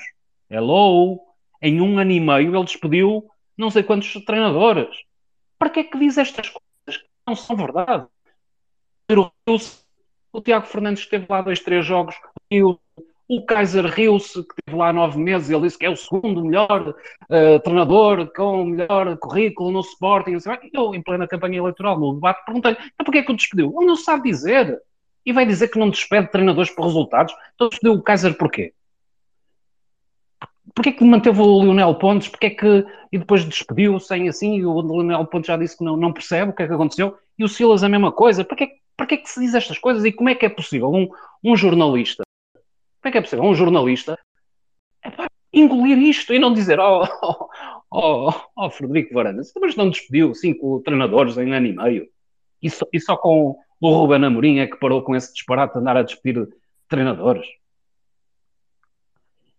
Pronto, e depois diz estas coisas, que eu vou dizer as coisas na cara, vou dar, vou dizer isto ao silêncio. Não vai nada, devia ter dito antes. Uh, portanto, é, é, é, um vazio de, de, de conteúdo. Um, e já para não dizer desta questão da mentalidade, quer dizer, aquilo não é problemas comunicacionais. Ele não, ele, ele não queria dizer outra coisa, que ah, ele queria dizer era com o Ruben Amorim, pós Big Five. Não, ele, ele diz aquilo, porque é, é, é, toda a mentalidade que ele usa. O Sporting não tem obrigação. Ora, quem é que não tem obrigação de ganhar? É só um clube que seja pequeno. Obviamente, o Sporting, sendo um clube grande, tem a obrigação de ganhar, assim como nós temos a obrigação, todos os dias, uh, trabalharmos uh, e, e, irmos, irmos trabalhar, uh, tentarmos fazer o nosso melhor. Depois, no final do dia, podemos chegar ao final do dia e dizer assim: é pá, hoje não fiz um grande trabalho. Ou o nosso chefe dizer: é pá, olha, volta lá a refazer isto. Pronto, mas temos a obrigação de ir, temos a obrigação de dar o nosso melhor. Ele desmotiva qualquer, qualquer capacidade de orgulho, como o Pedro falou aqui, Uh, uh, e, e, eu acho que isto era impensável. É impensável ouvirmos um presidente dos nossos rivais, seja do Futebol do Porto ou do Benfica, dizer as barbaridades que, que ele disse ontem. É impensável. Como é que alguém pode dizer aquilo e dizer com, com, com um ar doutoral, professoral? Uh, alguém acredita que, por exemplo, no Futebol Clube Porto, quer dizer, o Futebol Clube Porto foi campeão europeu nos últimos uh, 30 e tal anos, duas vezes, os orçamentos Alguém pensa que o, que o Pinto da Costa, que, ou os treinadores do Futebol Clube Porto, ou os jogadores do Futebol Clube Porto, quando, quando tiveram que jogar em 87 contra o Bayern de Munique, alguém teve a falar que o Bayern de Munique tinha um orçamento maior e tinha de certeza, ou que em 2004, quando eles ganharam uh, ao Manchester United uh, e ganharam ao Mónaco, tinham, tinham um orçamento superior. Obviamente que não. Isto tem a ver com mentalidade, tem a ver com uma cultura desportiva de que quando se entra em campo é para ganhar. E o que ele está a dizer, o que ele disse ontem, não é problema comunicacional. Eu acho que ele pensa verdadeiramente aquilo. Uh, uh, ele, ele, acha que, que, que, o Sporting não tem a obrigação de ganhar. Já não é a primeira vez que diz, aqui, que diz aquilo. E, e portanto, é, é um, é, é, é, um problema, é um problema disto de, de mentalidade que se passa à equipa e, e, isto entranha-se, e são anos e anos disto, são anos e anos disto, e que faz uma cultura desportiva errada, errada no, no Sporting, e é por isso que os outros ganham mais vezes, não é só por causa do orçamento, é por causa desta mentalidade. E, portanto, para, a meu ver, não são lapsos de linguagem, ele pensa mesmo isso. Ele não percebe é, o que é que é o Sporting, o que é que está na gênese do, Sporting, uh, do Sporting Clube Portugal. E, portanto, é, uh, uh, estas imprecisões, quer dizer, ontem passou mais tempo a querer, ele, ele, ele justificou, uh, quando lhe perguntam isto do Mateus Nunes, ele vai falar do fair play financeiro do Futebol com o Porto, e depois mente. Mente, porque diz que, diz que o Sporting vendeu, por exemplo, menos que o Futebol com o Porto. É mentira, este ano o Sporting vendeu mais. O Sporting vendeu cerca de Uh, ele diz que o Porto vendeu 120 milhões e não, vendeu cerca de 80 e tal, 90 milhões, e que o Sporting vendeu 80, quando não, vendemos 120. Uh, e, e, e, portanto, tenta justificar a venda do Mateus Nunes porque o futebol com o Porto tem o problema do fair play financeiro. Bem, uma confusão, uma confusão que vai naquela cabeça, e depois uh, é impreciso em tudo. Diz, ah, o Porto também só tem quatro jogadores selecionados, não tem seis, e portanto, ele passa aquilo como sendo verdade, do princípio ao fim, e bem, aquilo quase que cada cavadela, cada, cada, cada minhoca. Uh, um, uh, e, e, e, parece que foi para ali mais falar das contas do Benfica e do Porto um, e fala do investimento quando o Sporting este ano acabou de ter o maior investimento dito por ele no relatório e contas da SAD deste ano a dizer que é o maior investimento de sempre. E por outro lado, ele que demonizou por exemplo, o investimento feito pela anterior direção agora diz que os outros investem mais. Portanto, isto é uma confusão. É uma confusão. E depois passa para as modalidades e diz: Eu não vou pôr um milhão de euros numa modalidade só para ganhar. Então o que é que ele fez com o basquete? O que é que ele fez com o basquete? Ah, não, nós no Sporting é só com modalidades com formação. Então o que é que ele fez com o basquete que de um ano para o outro meteu um milhão de euros, muito provavelmente, deve ter sido qualquer coisa desse género, e ganhou o campeonato. E, não, e não, o jornalista não lhe diz isto. Então eu estava a ouvir aquilo e dizer assim: epá, pergunta-lhe então o porquê de ter lançado o basquete e ter ganho uh, se, não, se não meteu um milhão de euros. E, e portanto, aquilo é um chorrilho de, de, de, de falsidades. É, é, é, é, parece que e está sempre a bater com a mão no peito e a dizer que eu sou isto, eu faço aquilo, eu, eu, eu, eu, eu, eu, eu, eu, eu. Eu só ouvi, uh, ouvi não sei quantas vezes eu, Vá lá que desta vez conteve-se e não, e não começou a dizer Alexandre, Alexandre, Alexandre. Houve ali uma, uma tentativa, mas depois deve-se ter lembrado que a seguir ia, ia ter memes na, na internet. E, e, e depois, uh, uh, uh, não sei se isto é em preparação, eu acho que não, acho que aquilo foi completamente preparado e deve haver perguntas a que ele não vai responder, porque as perguntas a ele, fala em sustentabilidade, como é que alguém pode ir para a televisão pública falar em sustentabilidade quando eh, nós temos o maior passivo de sempre, o Sporting. É o maior passivo de sempre. A maior antecipação de receitas de sempre. Temos hipotecados até janeiro de 2026 as receitas televisivas. Temos a maior dívida de sempre a fornecedores. 110 milhões de euros. Sendo que 70 milhões de euros é a clubes, o restante é a empresários. Um, e depois... como, é que, como é que justificas um, o timing desta, desta entrevista? Uh, antes da, paragem uh, para, o, para o Mundial? Um... Justifico que ele foi lá dizer que, que, que, que o planeamento foi bom uh, e que jogamos melhor do que nas últimas duas épocas e que, e que apenas temos sido pouco eficazes.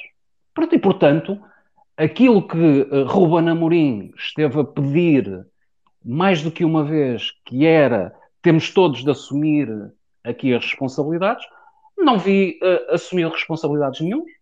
É, os outros investem mais, quando eu já, já, já mostrei aqui por, por, a dizer os outros vendem mais, por isso investem mais. Não é verdade. Não é verdade. O Sporting até bateu o recorde de investimento. Uh, está tudo bem, o planeamento foi, foi bem feito. Quer dizer, quando o Ruben Amorim disse que o planeamento foi mal feito, um, e a única jogamos melhor do que nunca, apenas não acertamos com a baliza. E quando ele diz isto, o jornalista não lhe pergunta, então, mas não deveriam ter contratado um, um ponta de lança? Um goleador? Ah, quer dizer, e, e, depois eu eh, fico um bocadinho espantado quando digo, ah, sim senhor, uma boa entrevista, mas boa entrevista. Eu percebo que ele de facto houve algumas coisas, que eu já aqui apontei, não disse tanto o, nome do jornalista a ganhar tempo, não é? Não, não fez as cento e tal vezes como daquela famosa vez da 3 a 3 a 3 a 3 a, Uh, não gaguejou tanto como. Isso é verdade, isso é verdade. Mas quer dizer, eu avalio isto é pelo conteúdo, e o conteúdo, as, as, as mentiras, as, as, imprecisões, as meias-verdades, uh, a falta de, de, de, nexo nas, nas ideias, estão lá todas. Quer dizer, não há, não há, não há melhoria possível. Há, há uma fuga às questões que devem ser feitas, às, às respostas que devem ser dadas.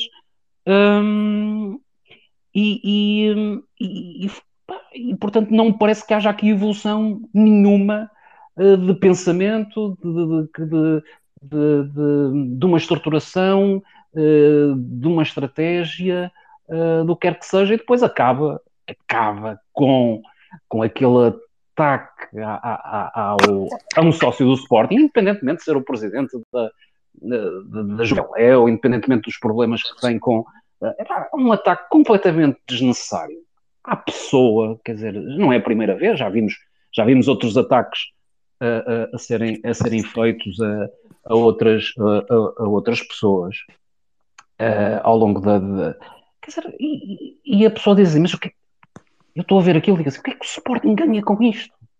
O que é que o Sporting ganhou com aquilo?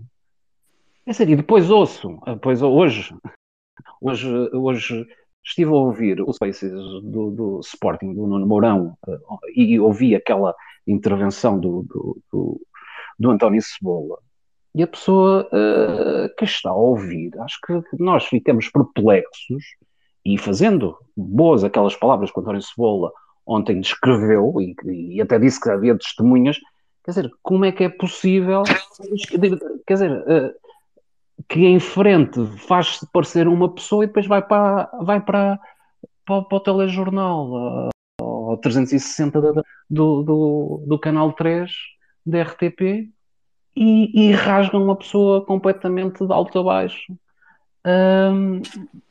Sem aparente sem aparente ganho nenhum do Sporting Clube Portugal, porque é isto que interessa, é o Sporting, mas não, para, é aquilo, Quer dizer, a mim não me cabe na cabeça, mas parece que na cabeça de Frederico Varandas eh, vale tudo, logo seja para se justificar, seja lá por que for. Justifica-se com o Futebol o Porto, para isto e para aquilo, mas, por exemplo, não se justifica com, a mentalidade incutida há 40 anos para cá do Futebol com o Porto, que eles entram sempre para ganhar, seja qual for o campo, ninguém se justifica com orçamentos, e, e, há uma cultura de exigência, eh, por exemplo, naquele clube, independentemente de haver aquelas ajudas todas que nós sabemos ou não. Mas a verdade Epá, eles chegam, eh, chegam a, ao, ao, Milan nos anos 90 e marcam três golos, chegam a Barcelona em, nos anos 90 e marcam uh, três golos, eles ganham uh, campeonatos de, de, uh, internacionais, troféus internacionais, com base muito naquela mentalidade, obviamente com bons jogadores, mas com muito com aquela mentalidade. E eu digo, eu há uns anos atrás, há coisa de 10 anos atrás, falei com o Vitor Bahia em situação uh, profissional, e, e ele disse-me que sabia perfeitamente que os jogadores do Sporting uh, uh, e as equipas do Sporting, muitas das vezes, e nos anos 90, eram superiores, mas que aquela mentalidade que eles tinham lá dentro, de entrar, de darem tudo, e obviamente com excesso, e muitas das vezes, muitas das vezes com, com fechado olhos dos árbitros, nós sabemos disso. Mas depois eles, quando transpunham aquela vontade para os jogos internacionais, jogavam taco a taco com as outras equipas e nós não víamos isso e não vemos isso no, no, no, no, no Sporting. É? Porque há esta mentalidade que vem de cima e que está entranhada que nós não temos obrigação. E isto, obviamente, os jogadores ouvem isto. Ninguém, ninguém está a dizer que temos que ser campeões todos os anos, mas que temos a obrigação de lutar pelo campeonato, temos. E aquilo que ontem se mostrou a meu ver, é uma completa falha. Nós fizermos este exercício de pensar o Rui Costa ou o Pinta Costa a dizerem uma coisa daquelas, seja com, contra que adversário for, é impossível. Alguém está a, ouvir, a ver o Pinta Costa, que o Porto tem um orçamento abaixo do Benfica. Alguém está a ouvir o Pinta Costa a dizer que, dado o orçamento do Benfica não tem obrigação de ganhar? Alguém passa pela cabeça que um adepto sequer de, de, do Futebol do Porto pense da mesma forma? Como eu vejo adeptos do Sporting dizer, pois ele tem razão. É, é, é, impossível. E é por isso que eles ganham mais vezes que os outros. É, e enquanto nós continuarmos a achar que é só por questões de, de, de bastidores, assim, que o Futebol do Porto ganha mais que os outros, estamos completamente errados. Eu diria que é também, mas não é só, porque esta mentalidade, esta mentalidade uh, uh, corrói o Sporting. Corrói o Sporting. E, e, e a base de, de, um clube desportivo, e se quisermos até do, do, do movimento olímpico, o movimento olímpico baseia-se no mais forte, mais longe, uh, mais rápido. Portanto, é, é, é competição pura. E o Sporting demite-se com, com, com, esta, com este tipo de mentalidade, com este tipo de discurso, demite-se de competir ao mais alto nível e até ao fim. Não é possível a, eh, eh, a, máxima, máxima figura do nosso clube ter este tipo de mentalidade. Está enganado uh, em relação ao clube, uh, que uh, diz ser o seu. Não, não, não, não aprendeu nada durante os, os anos em que se Ele diz que esteve na Juveléu, então acho que não aprendeu nada do que, do que esteve na Juveléu, esteve na bancada, diz, diz que tá, teve 40 anos na bancada, não sei quê. então não aprendeu nada. Não aprendeu nada. Não, deixa-me aproveitar para perguntar aqui ao José também. Um, Justifica-se que, que, a entrevista de, de Federico Varandas uh, não seja sistematicamente na Sporting TV. Uh, ah, eu compreendo que possa ser por uma questão de audiência, não sei. Não sei se o programa de 360 não, a partir de ter mais audiência que a Sporting TV, mas, mas isto para um adepto, um sócio do Sporting justifique-se não falar para os adeptos e sócios do clube no canal oficial do clube. Sistematicamente. Por audiência não é, porque a RTP3 é, é o canal de cabo menos visto em, em Portugal. Portanto, as audiências daquele canal são residuais e andam ali à volta dos 20 mil espectadores por minuto, portanto não é, não é relevante. Uh, essa audiência seria certamente replicada na, com, com a Sporting TV. Um, eh, agora, concordo que, que, que, tenha dado entrevista fora da Sporting TV, eh, porque a última, as últimas duas que deu, creio eu, foi à Sporting TV, Uh, e aí, quer dizer, aquilo por, por um, condicionalismos, até o mesmo se passa com, uh, seja com o Presidente do Porto, seja com o Presidente do Benfica, quando, quando o faziam, uh, digamos não é bem uma entrevista, é mais uma, uma conversa em que o jornalista está muito limitado a ter que falar sobre apenas determinados assuntos e há momentos em que tu, se queres dar digamos, aquela, aquela ideia de querer esclarecer situações, obviamente devem ser eh, feitas fora do, do, dos canais do clube, onde supostamente haverá um, ehm, essa ambição maior do jornalista em ir, eh, ir mais longe do que se vai. E, portanto, acho que escolher um canal fora da Sporting TV foi uma boa decisão. Uh, também em relação ao, ao timing da entrevista, bom, o campeonato parou, portanto, o, o, o que ele dizer não, não contribuía em nada para, para afetar ou melhorar o desempenho da, da equipa, porque fez bem e era o momento de fazer um ponto de situação, uh, até se calhar para, para apagar aquela última intervenção pública dele, em que dizia que, que, que o Sporting ia estar, garantia ele, iria estar a discutir todas as provas até ao fim, Uh, e, portanto, e meia dúzia de semanas depois, percebeu-se que o Sporting já estava fora da taça, fora da Liga dos Campeões, fora da, da luta pelo primeiro lugar. Portanto, era, digamos, momento de refazer uh, a narrativa e tentar encontrar outros objetivos. E, e por isso é que eu, eu, eu acho irónico quando uh, se diz no final que foi. Ouvi um comentador, Bruno Prata, dizer que foi provavelmente a melhor entrevista de Frederico Varandas, e eu digo, bom, ok, a melhor entrevista de Frederico Varandas para quem não a quer depois comparar com, com os factos e quem quer apenas engolir aqueles argumentos. Porque houve uma, duas ideias que Frederico Varandas deixou ali com as quais eu concordo em absoluto, e pensava que, que iria ser difícil eu alguma vez concordar em absoluto com ele, mas isto eu concordo. Primeiro, quando ele diz que está tudo nos relatórios e contas do Sporting, Benfica e Porto, é só ir, irem lá e ver. Infelizmente, os jornalistas, por incapacidade ou, ou por inércia, não fazem uh, e, portanto, uh, estão sempre a vender histórias que não correspondem com aquilo que está uh, estampado nesses relatórios e contas. e outra coisa que ele disse, isto são fatos, não são opiniões. Outra coisa que eu gosto muito é de factos e não de opiniões. E por isso, com factos, começo logo por este, quando ele diz que o grande objetivo dele é deixar o Sporting melhor do que encontrou, porque se saísse em 2022 já tinha deixado o Sporting melhor que o encontrou. Então, um facto para o presidente do Sporting, Frederico Varandas. O passivo do Sporting em 2018, quando ele entrou, era de 282 milhões e 500 mil euros. Neste momento, em 2022, se ele tivesse saído, era de 336 386 milhões, ou seja, mais 53 milhões e 800. Portanto, se deixar melhor o Sporting, significa deixar o Sporting com dívidas superiores a 50 milhões de contos eh, de, euros em relação ao que, que encontrou, é, é um, digamos, uma opinião, um facto muito estranho ele fazer contas destas. Espero que não as faça desta forma na vida privada dele. Outra questão, ainda voltando à questão do, do fair play financeiro, em que ele tenta enganar as pessoas ao dizer viram, o Porto teve que vender o Luís Dias porque uh, o fair play financeiro, não. O Porto estava intervencionado pelo fair play financeiro. O Porto estava obrigado a cumprir aqueles, uh, aqueles valores, a ter orçamentos positivos, senão era excluído das provas europeias. Ora, o Sporting não está nem intervencionado pelo fair play financeiro, nem em risco de ser excluído de provas europeias. Portanto, ele não pode estar a comparar cenários diferentes uh, para querer dizer que, da mesma forma que o, que o Porto vendeu Luís Dias, eu tive que vender o Mateus Nunes.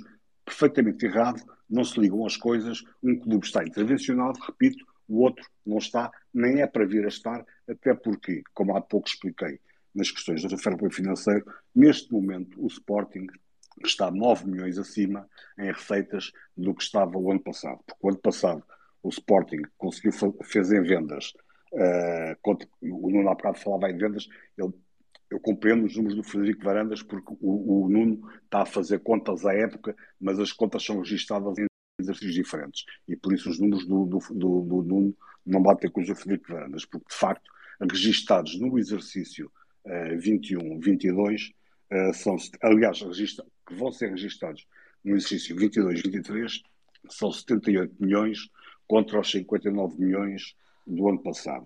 Nas receitas da UEFA temos 35 milhões até ao momento contra os 45 do ano passado. Ou seja, nestes dois itens estamos a ganhar 9 milhões. Portanto, se as restantes receitas operacionais, biética, merchandising um, e tudo isso uh, corresponder mais ou menos ao que foi feito no ano passado, o Sporting até pode acabar este ano com receitas superiores ao ano passado.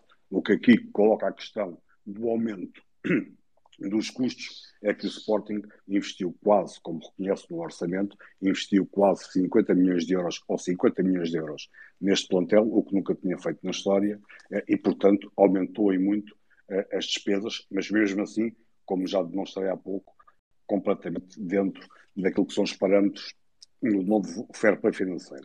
Outra questão que ele diz que é verdade, falta é contextualizar. Batemos o recorde de sócios pagantes, inteiramente verdade. Agora a questão é esta: é, o trabalho de uma direção não é dizer apenas eu posso ter mais um sócio pagante do que tinha há um ano e dizer que bati um recorde. E eu digo assim, mas é muito pouco para o Sporting acrescentar apenas um sócio pagante no ano. E vou-te dar apenas uh, este exemplo. Quando a anterior direção uh, tomou posse, em março, três meses depois, os números de 2013 diziam que o Sporting tinha 47.166 uh, pagantes. Uh, ou seja, pessoas que pelo menos tinham pago uma cota no ano de 2013, que é isto que é o sócio pagante. Se pagar uma cota em janeiro, mesmo que não pague fevereiro, março, abril, maio e junho, é considerado sócio pagante porque já pagou nesse ano. Portanto, repito, em 2013, a anterior direção entrou com 47.166 sócios pagantes. Quando saiu, em 2018, deixou no Sporting 78.917 sócios pagantes. Ou seja, em 5 anos, o Sporting aumentou 31.751 sócios pagantes. Neste momento, o Sporting tem 86.718 sócios pagantes, o que significa que em 4 anos acrescentou 7.801 sócios pagantes. Portanto, em 4 anos acrescentou 7 mil. A anterior direção, em 5 anos, acrescentou 31 mil. Quase uh, quatro vezes mais. É esta a questão que é preciso, uh, digamos que, contextualizar para se perceber que é uma, um, o, o, que dizem os números. Outra questão que ele diz que a anterior uh, direção só se preocupou em. O único investimento que fazia era futebol, futebol, futebol. Foi assim que ele disse mesmo: futebol, futebol, futebol. Uh, e que esta administração não estava, em direção, estava uh, a investir em todas as áreas, e até falou na questão do, dos camarotes uh, e dos escritórios da SAD. Então, Frederico Varandas, que já era diretor clínico do Sporting desde 2012, estava, portanto, no Sporting antes da anterior direção lá chegar, deve ter andado muito distraído durante todo aquele mandato, porque em 2014 passou-lhe ao lado o lançamento da Sporting TV e o investimento que isso significou. Em 2016 passou-lhe ao lado que o Sporting colocou um relevado novo no estádio de Alvalade. Também em 2016 passou-lhe ao lado que a Academia recebeu um relevado novo no campo principal de treinos da equipa A, bem como uma, uma, um tanque de, de, de imersão no exterior. Também passou ao lado, em 2015, que houve obras do, nos balneários, quer do estádio, quer da academia, que foram todos reformulados. Também passou ao lado que, a partir de 2015, os campos de, da Academia de Alcochete, que não, o, os escalões de formação não podiam treinar no inverno depois das 5 da tarde, porque não havia, não havia luz, passaram a ter postos de iluminação, passaram a ser iluminados. Esse investimento apesar de ele estar na academia todos os dias, não reparou o que aconteceu. Também não, não, não reparou, já disse, nas obras do balneário da equipa principal e, pasme-se, não reparou que em 2007 se inaugurou o pavilhão João Rocha. Portanto, isto foram os investimentos feitos anteriormente, que ele diz que não existiram. Foi só futebol, futebol, futebol. Mas como eu, como eu lhe demonstro, o lançamento da Sporting TV não tem que ver exclusivamente com o futebol, o pavilhão João Rocha não tem que ver nada com, com o futebol o, o, a integração da equipa de hockey patins no Sporting de forma oficial nada tem a ver com futebol. O investimento para ter uma equipa de voleibol também nada tem que ver com, com o futebol. Ele, as obras que esta direção fez, que ele tentou elencar, os, o novo campo em Alcochete, construído de raiz, sim senhora, acrescentou qualidade em Alcochete. Também, tal como se tinha feito em, em 2015, voltou a renovar os balneários da academia fez, colocou um novo sintético uh, em Alcochete, um novo relevado no estádio, cadeiras novas, obras nos camarotes, obras nos escritórios da SAD. Sim, ele disse, a, a dada altura, que há 15 anos que os nossos, os nossos rivais já o tinham feito.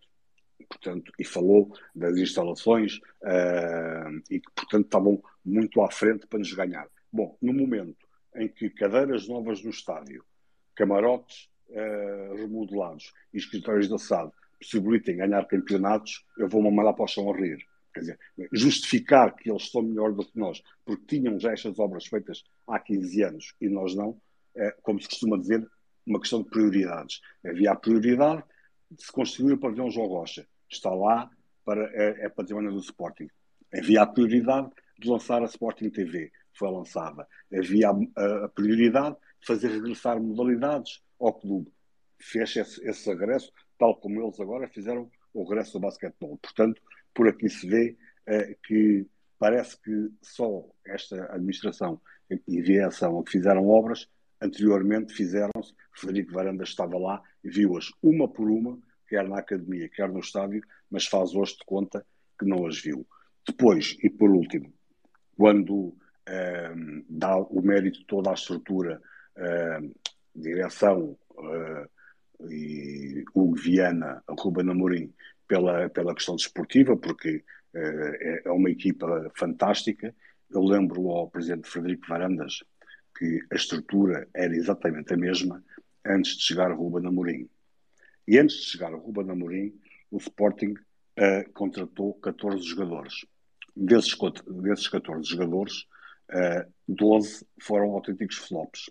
Ou seja, jogadores que ou não produziram na equipa ou depois até provocaram uh, prejuízos financeiros ao clube. Repito, foram 12 em 14. E posso ler a lista, se, se for mais fácil, Vieto, Rosier, Sporar, Rafael Camacho, Eduardo, Gonçalo Plata, Dumbiá, Balazier, José, Fernando, Ilori e Luís Felipe. Foram 12 os jogadores que entraram nesse período, entraram outros dois que, sim senhora, justificaram uh, e, e ficámos muito contentes com eles, Mateus Nunes, Mateus Nunes e Luís Neto. Depois do Ruben Amorim, entraram 27 jogadores e espante-se, só podemos dizer que não estamos satisfeitos com 5. E esses 5 será porque não, não tiveram qualquer uh, peso na, na, naquilo que nós ganhamos ou deixámos de ganhar, como João Pereira, Antunes, Ruben Vinagre, Slimani e Esgaio. De resto, todos os outros jogadores foram muito importantes para chegarmos aos títulos e outros que ainda podem vir a ser, porque chegaram há pouco tempo, não podemos fazer uma leitura definitiva. Portanto, a questão da estrutura está aqui bem, bem, bem plasmada. 14 jogadores contratados antes do Cuba Amorim, 12 flops, 27 jogadores contratados com o Cuba Amorim. 5, digamos que não aqueceram nem arrefeceram. Estes são os factos, não são opiniões, como o Presidente do Sporting gosta de referir. Pedro, um, Fugimos aqui um bocadinho do, do, do assunto do, do, tema do, dos Spaces, mas, mas, como é um tema atual, que é a entrevista de, de, do Presidente do Sporting, Pedro, aquilo que eu te perguntava era se hum, concordas com a afirmação de Bruno Prata, que foi o comentador que a RTP escolheu para, para comentar a entrevista e que o José Ribeiro referiu agora. Achas que foi a melhor entrevista que, Federico Varandas deu, deu até agora? Eu acho que foi a entrevista mais fácil um, eu ontem já disse, achei que uh, esta entrevista, uh, em termos editoriais, foi muito aquém uh, daquilo que o universo Sporting precisava de ouvir da boca de Frederico Varandas. Eu acho que houve muitas questões que não foram colocadas, que deviam ter sido colocadas, porque são, neste momento, questões que, que não só fraturam Uh, uh, grande parte da relação dos adeptos com, com o Sporting e com a atual direção com a atual gestão uh, dos destinos do clube e também da SAD, se quiserem.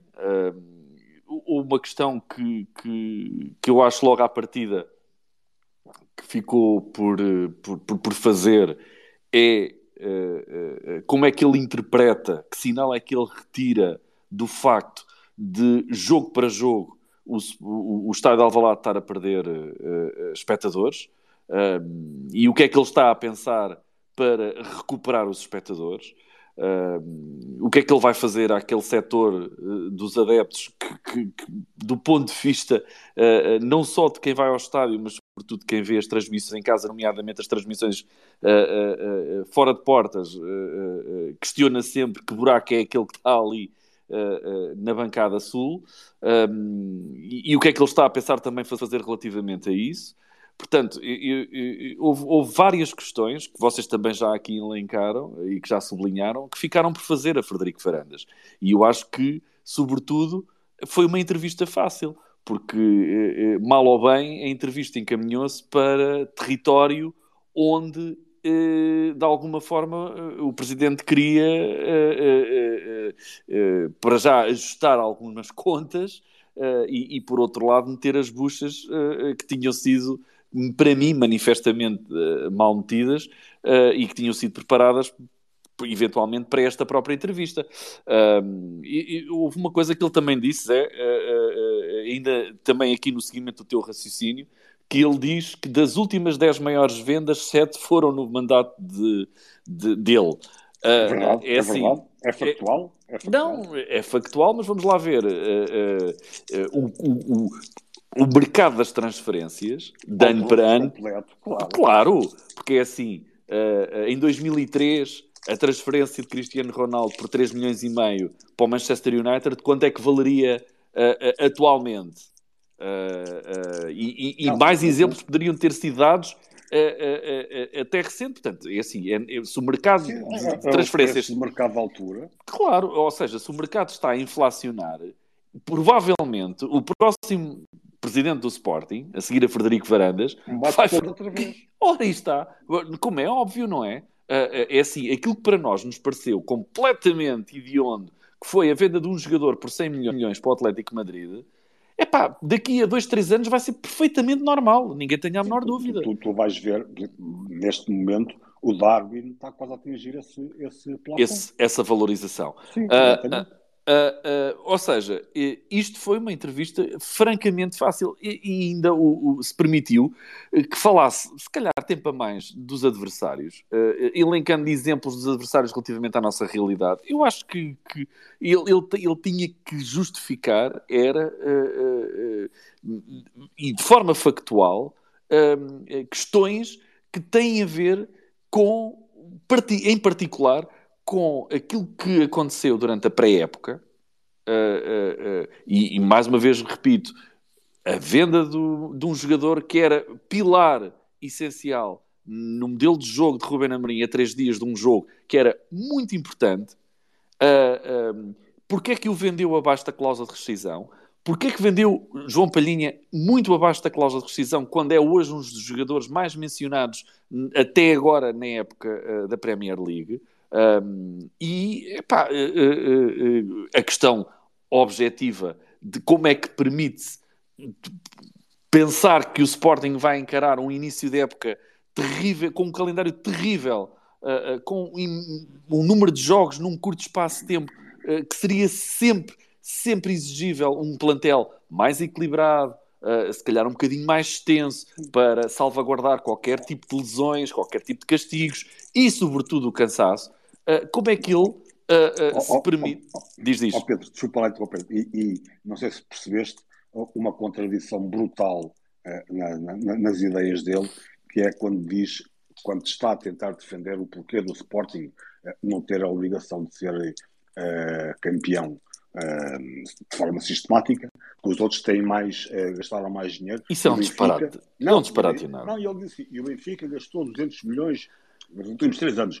Eu não sei se ele reparou ou se alguém lhe explicou que o Benfica, no ano em que nós fomos campeões, nós, com um orçamento menor que o Benfica, o Benfica investiu na equipa 100 milhões. Portanto, se o investimento financeiro significasse automaticamente um título, o Benfica era campeão naquele ano e fomos nós. Portanto, não faz sentido atribuir aos investimentos diretamente os resultados, porque nós estamos a fazer com o Ruben Amorim este ano os piores resultados de três anos com o maior investimento da nossa história.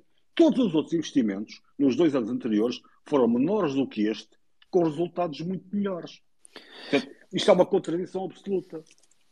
E, e, outras questões que também ficaram por fazer uh, a Frederico Varandas, e ainda no seguimento uh, desta história da pré-época, é o Sporting teve, tem, ou teve até aqui, um número que eu acho que é normal, de lesões, uma parte delas traumáticas, sim senhora, outra parte lesões musculares. E sendo ele fisiatra, como é que ele justifica esta série de lesões uh, uh, uh, que, para mim, são anormais e que, para o simples adepto, o raciocínio lógico é, é para a época, não foi eficaz na preparação física dos jogadores mas, para... Mas ele, mas ele disse, foi azar. Azar. Não, não, pô, sim, ele puxou o azar, ele, mas a pergunta não foi feita dessa maneira. Ele, ou seja, o, o, que ele diz que, que tivemos azar porque tivemos X lesionados uh, uh, com lesões traumáticas e lesões musculares, mas está bem, mas, claro. então, mas para as lesões musculares, o que é que aconteceu para esse número tão elevado de lesões musculares? Não é? E, ou e seja, mesmo, e atenção, e mesmo as traumáticas não é, não é linear que, que seja azar, não é? Não, e houve lesões que não, houve lesões, que até traumáticas. Hoje, não, e, e, e, houve lesões, não é? E, e, eu aqui digo lesões entre comas que não foram explicadas, não é? Tipo, eu, eu não me recordo de ver uma explicação uh, uh, lógica uh, e credível para o afastamento, por exemplo, do Paulinho durante três ou quatro semanas. não se percebeu muito bem o que é que aconteceu com o Paulinho.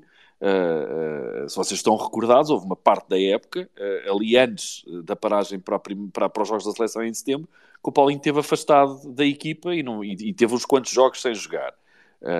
e se nós já não tínhamos pontas de lança suficientes, ficámos sem pontas de lança durante uma série de jogos. e deveria-se ter perguntado o que é que aconteceu. Aliás, assim oh, também Pedro, como oh, Pedro, acho não, que ficou. Deixa-me deixa só, desculpa interromper-te, só, só uma nota, até por conta também no Space de, de do Nuno Mourão, também falava um bocadinho de algumas questões que ele não respondeu e estás agora a falar da questão das lesões. Pá, isto é uma opinião muito particular. Eu, eu não quero que o meu presidente, o presidente do Sporting Clube de Portugal, vá ter o discurso como ontem de justificar que tivemos cinco oportunidades em frente aos Chaves e podíamos estar a ganhar por 5-0 ou, ou, ou, explicar, ou explicar porque é que não temos um ponta de lança. Isso para mim há um, um indivíduo numa estrutura que se chama Hugo Viana, um diretor desportivo, e é dele que eu espero que se fale do planeamento das contratações que se fizeram ou não se fizeram tu já tocaste em temas que eu acho esse sim, e a, a entrevista pareceu muito mal preparada. Eu, eu, eu, o Nuno falava há pouco da falta de conteúdo. Eu acho que não são, não são, não são razões que se dissociem a questão da, da, do, do, discurso ser efetivamente vazio e da falta de jeito para comunicar, que também me parece existir. E eu, eu gostava era de se ver ali questionadas algumas coisas que, por exemplo, o tema da, da, do fervor sportinguista, da, das assistências no estádio, o que é que estamos a fazer para contrariar isso? Falar de, de um processo de transformação digital, e não haver uma capacidade de questionar. Não, como é que o jornalista não, não pergunta logo, então, mas que revolução, que revolução digital é essa? Isso mesmo. Mas isso, não isso, para mim é, mas isso para mim é tal estratégia que eu quero ver um presidente de um conselho de administração a falar sobre essa visão estratégica. Epá, sobre o ponta de lança com franqueza, é só a minha opinião. Sobre explicar porque é que não temos um ponta de lança não me parece para mim neste, neste tipo de contexto mais relevante. Parece-me que exemplo... faltaram coisas estruturais e o Sporting tem temas estruturais que não se entendem. Tem, não mas, se entendem. Mas mas eu também estava à espera, e essa era uma pergunta que eu por acaso estava mesmo, mesmo à espera que fosse feita. Que era como é que ele interpreta a frase de Ruben Amorim: a culpa não vai morrer solteira. Porque isso foi uma. É, acho que é uma frase que marca este primeiro ciclo desta época. Numa conferência de imprensa uh, onde o Ruben Amorim estava objetivamente sobre fogo, mas ele disse: a culpa não vai morrer solteira. Uh, e, e eu queria ouvir o presidente tipo, dar a sua interpretação a esta frase. Porque se há responsabilidades, então deixa lá ouvir o Presidente perceber eh, de onde é que estão, eh, ou, ou, ou quem é que vai assumir essas responsabilidades, ou na leitura dele, uh, uh, o que é que o Ruben Amorim quis dizer com aquela frase. E, e, e essa pergunta, mais uma vez, uh, ficou por fazer. Portanto, não foi feita. Um, e isso eu acho que leva a crer que a entrevista para o Frederico Varandas foi uma entrevista fácil. Uh, uh, andou por ali em territórios que ele domina, se calhar, um bocadinho melhor do que dominava há um ano, dois anos atrás. Um, epá, mas, mas de facto, se tivermos em conta que uh, Frederico Varandas uh, vai para o seu, completou o seu quarto ano à frente do Sporting como presidente um, e o Zé já elencou aqui quais foram as diferenças entre o mandato anterior da anterior direção e o mandato do Frederico, do Frederico Varandas nestes quatro anos. Quer dizer, uh, uh, ele arrogar-se uh, e bater com a mão no peito de que já fez e aconteceu ao longo destes últimos quatro anos e por comparação, factualmente, ainda agora o Zé acabou de, uh, de esgrimir aqui todos os argumentos que separam ambas as realidades, uh, uh, não é feita uma pergunta objetiva ao Frederico Varandas, que é, em cima disto tudo, onde é que está o discurso galvanizador uh, da massa adepta do Sporting? Porque, logicamente, toda a gente percebe que neste momento ele não consegue galvanizar os adeptos do Sporting. E onde é que isso está a falhar?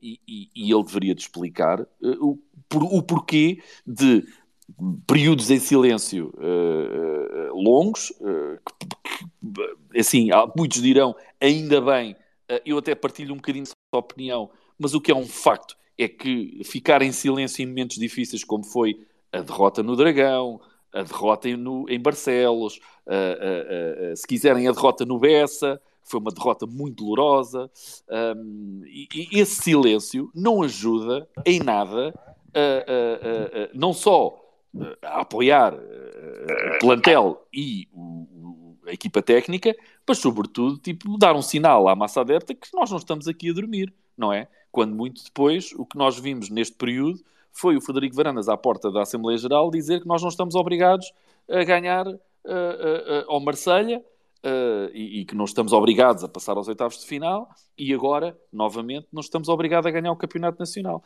Epá, e isso acho que é tudo, é exatamente a, a antítese do discurso do que deveria ter um presidente de um clube onde, nomeadamente, num clube como o Sporting, que para mim continua a ser a maior uh, potência desportiva nacional, onde o lema ganhar é, é, faz parte do dia a dia de todos os atletas que devem vestir a camisola do Sporting. Portanto, se ele não elenca isto, Epá, então se calhar. Uh, e se um jornalista não, não, não lhe coloca estas questões, porque é as questões que a massa adepta do Sporting faz, então essa é uma entrevista muito fácil. Muito fácil mesmo.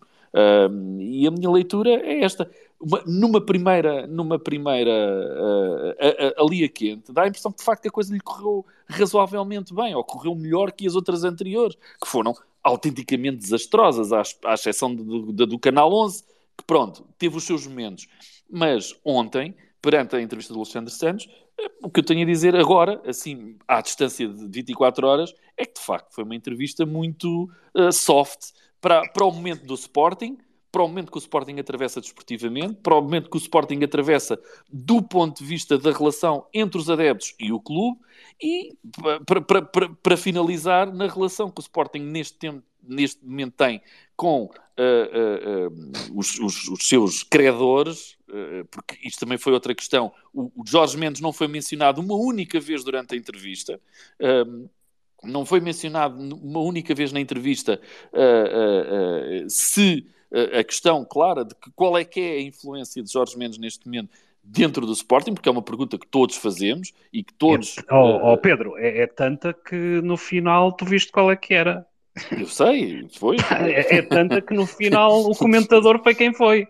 Eu sei. E portanto, e, portanto colocou ali logo a Como máquina, diria o Presidente, é ver os relatórios e contas. Eu, eu, pronto, aquela evidência, quando se vê o Bruno Prata a, a, a, comentar e passar logo o atestado de como sendo a melhor, o melhor momento comunicacional de não sei o quê, pronto, está logo o spinning feito mas, por mas... A, aquela pessoa que nós sabemos quais são as relações que tem com o Jorge Mendes. Eu era a pergunta, a, tal pergunta que eu acho que, que, que, valia um milhão de euros era uh, perceber se existe algum. Era, a pergunta era direta e objetiva: se havia algum braço de ferro entre uh, uh, Ruben Amorim e Jorge Mendes, ou Jorge Mendes e Ruben Amorim, relativamente ao que se tem passado desde a venda de Mateus Nunes até agora. Portanto, uh, e, e, o Presidente eventualmente poderia dar algum esclarecimento. Eu duvido que o Frederico tenha capacidade para objetivamente dar uma resposta uh, que a todos fosse uh, compreensível. ele provavelmente iria se enrolar e não diria nada. Ou acabaria por não dizer nada, mas a pergunta tinha que ser feita e, e, e, não foi feita. Entre esta e pronto, e outras que eu, eu, eu já aqui liquei, vocês também já, já disseram. Agora, a ideia que fica do timing da entrevista é que é uma entrevista que neste momento antes do Mundial, uh, uh, era a única janela em termos uh, estratégicos que poderia ser útil para ele, de facto, falar. Porque, entretanto, começa o Mundial, quando acabar o Mundial, arrancam logo as competições, logo com o regresso à Liga. e não me parecia lógico que ele desse uma entrevista deste nível durante o Mundial, nem parecia lógico que a seguir ao Mundial a dois ou três dias da Liga uh, ser retomada, que também o fizesse. Portanto, esta janela era esta semana que ele tinha que dar esta entrevista, se é que a tinha que dar. Provavelmente já estava prometida há algum tempo, uh, acabou por ser dada, foi, foi o Alexandre Santos que a fez, um, ehm, e, e, pronto, pena minha que ela não tenha de facto tido o sumo que nós precisávamos neste momento para, enfim, clarificar a ideia que temos quer sobre a visão que o Frederico Verandas tem para o clube uh, uh, uh, e, e, de alguma maneira, a nossa relação com a direção e também com os destinos imediatos que o clube tem. Fica por, no, despremendo isto tudo, fica aqui, entre outras coisas, um, uma frase que, que faltou dizer, que é a exigência do Sporting diariamente é a máxima tendo em, em, conta os objetivos que são ganhar e lutar sempre para ganhar uh, em qualquer modalidade uh, uh, e, e, em qualquer prova em que o Sporting esteja envolvido, porque esse é o nosso ADN, é disputar para ganhar sempre. E isso acho que ficou para dizer.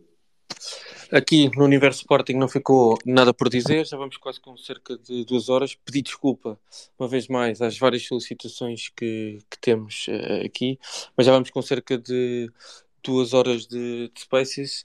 Uh, agradecer a todos os que. Deixa-me deixa só, deixa só dar aqui mais uma, diz, uma diz, nota. Acerca, acerca da, da, entrevista do Sr. Presidente. Então diz que é para depois terminarmos, três gerações. Então, é, muito simples. Para mim, os, do, esta entrevista tem como tem dois objetivos principais. Um foi passar o, o ónus e a responsabilidade para o Ruben Amorim eh, para o Ruben Amorim ter, ter a palavra uh, acerca da, da, renovação. Portanto, neste momento o Ruben Amorim só não fica no Sporting se, se não quiser e caso ele não queira, a responsabilidade não será da direção, será sempre do, do, do treinador. Uh, esse foi um ponto que, para mim, uh, ele quis marcar nesta entrevista, porque a entrevista foi mal conduzida pelo jornalista, as perguntas já estavam previamente definidas, uh, tudo o resto foi um, uma espécie de encenação: toma lá, dá cá, e eu vou respondendo conforme quero e quando quero e àquilo que eu quero. Mas para mim foi fundamental perceber que o objetivo dele foi passar a bola para o Ruben Amorim e o Ruben Amorim agora decidirá se quer ou não continuar no Sporting e se não quiser a responsabilidade não será da direção, será do treinador. E eh, perante o que lhe está a acontecer eh, nesta época, foi fundamental eh, voltar à carga em relação às, às claques, principalmente à Juventude Leonina. Né? Já tinha começado há umas semanas atrás, mas ele não poderia perder a oportunidade, como não a perdeu e fez um ataque, mas desta vez fez um ataque uh, de baixo nível. Uh, os ataques foi um ataque pessoal? Foi um ataque pessoal. Exatamente. Portanto, foi, foi, foi um ataque pessoal, mas o, o, o objetivo dele está cumprido, que é manter o tema aceso, porque é um tema que lhe garante alguma tranquilidade com a maioria dos sócios. Portanto, basicamente aqui nós, quando uh, questionamos uh, o estádio estar vazio ou, ou, ou, ou, o pavilhão estar vazio e não haver empatia, não podemos estar a, a, a quer dizer, queremos que, que, seja feito o inverso, mas perante os factos e aquilo que se apresenta, não, não, não podemos ter essa ilusão porque não é acontecer que o objetivo não é unir, não é agregar, não é juntar, não é criar uma onda verde, é exatamente o contrário, é dividir para reinar. Portanto, não podemos, uh, infelizmente, eu pelo menos tenho essa perspectiva, gostava muito que fosse ao contrário, mas uh, o que transparece para mim desta entrevista são estes dois pontos principais. Olha, e, é aí, está, e aí está outra pergunta que ficou por fazer. Uh, devia ter sido perguntado. O seu lema de campanha foi unir o Sporting. Acha que o, o Sporting neste momento é um clube unido? Isso era uma não, pergunta é, é, que não, objetivamente lhe esse, esse foi, não foi feito dessa forma, mas foi o lançamento para o ataque uh, à Juventude Leonina. Foi, foi, foi, foi daí. Foi daí o ataque que surgiu quando ele perguntou, uh, não, não sei as palavras ao certo, mas deu de entender como é que estava a sua relação com os sócios, que não conseguia. Uh, foi qualquer coisa assim do género, que foi, foi, foi a deixa para ele, para ele, para ele fazer o ataque. E, e deixa-me só dar aqui também mais algumas. As mentiras já foram aí, a maior parte delas já foram. Uh, já foram desmascaradas, mas também queria dizer, já, já aqui dissemos que eh, este tipo de entrevistas não são para adeptos esclarecidos. Este tipo de entrevistas e estas mentiras que são passadas, que, que a maior parte dos adeptos que estão a ver a entrevista papam aquilo com uma limpeza que não se passa nada. Portanto, o objetivo é uh, o, o transmitir a mensagem não é para os esclarecidos, é exatamente para os outros que não vão poder uh, questionar e vão dar aquilo como sendo verdadeiro. Portanto, e, e passa e passou e, e, o assunto fica resolvido. Uh, tem as parangonas na, na, nas capas dos jornais no dia a seguir. Quem passa no quiosque lê aquilo e está tudo certo. E não é mentira nenhuma e passou tudo e está tudo correto. Deixa-me só também dar uma nota que teve e serviu e, e três gerações, e serviu para hoje fazer capas, não é?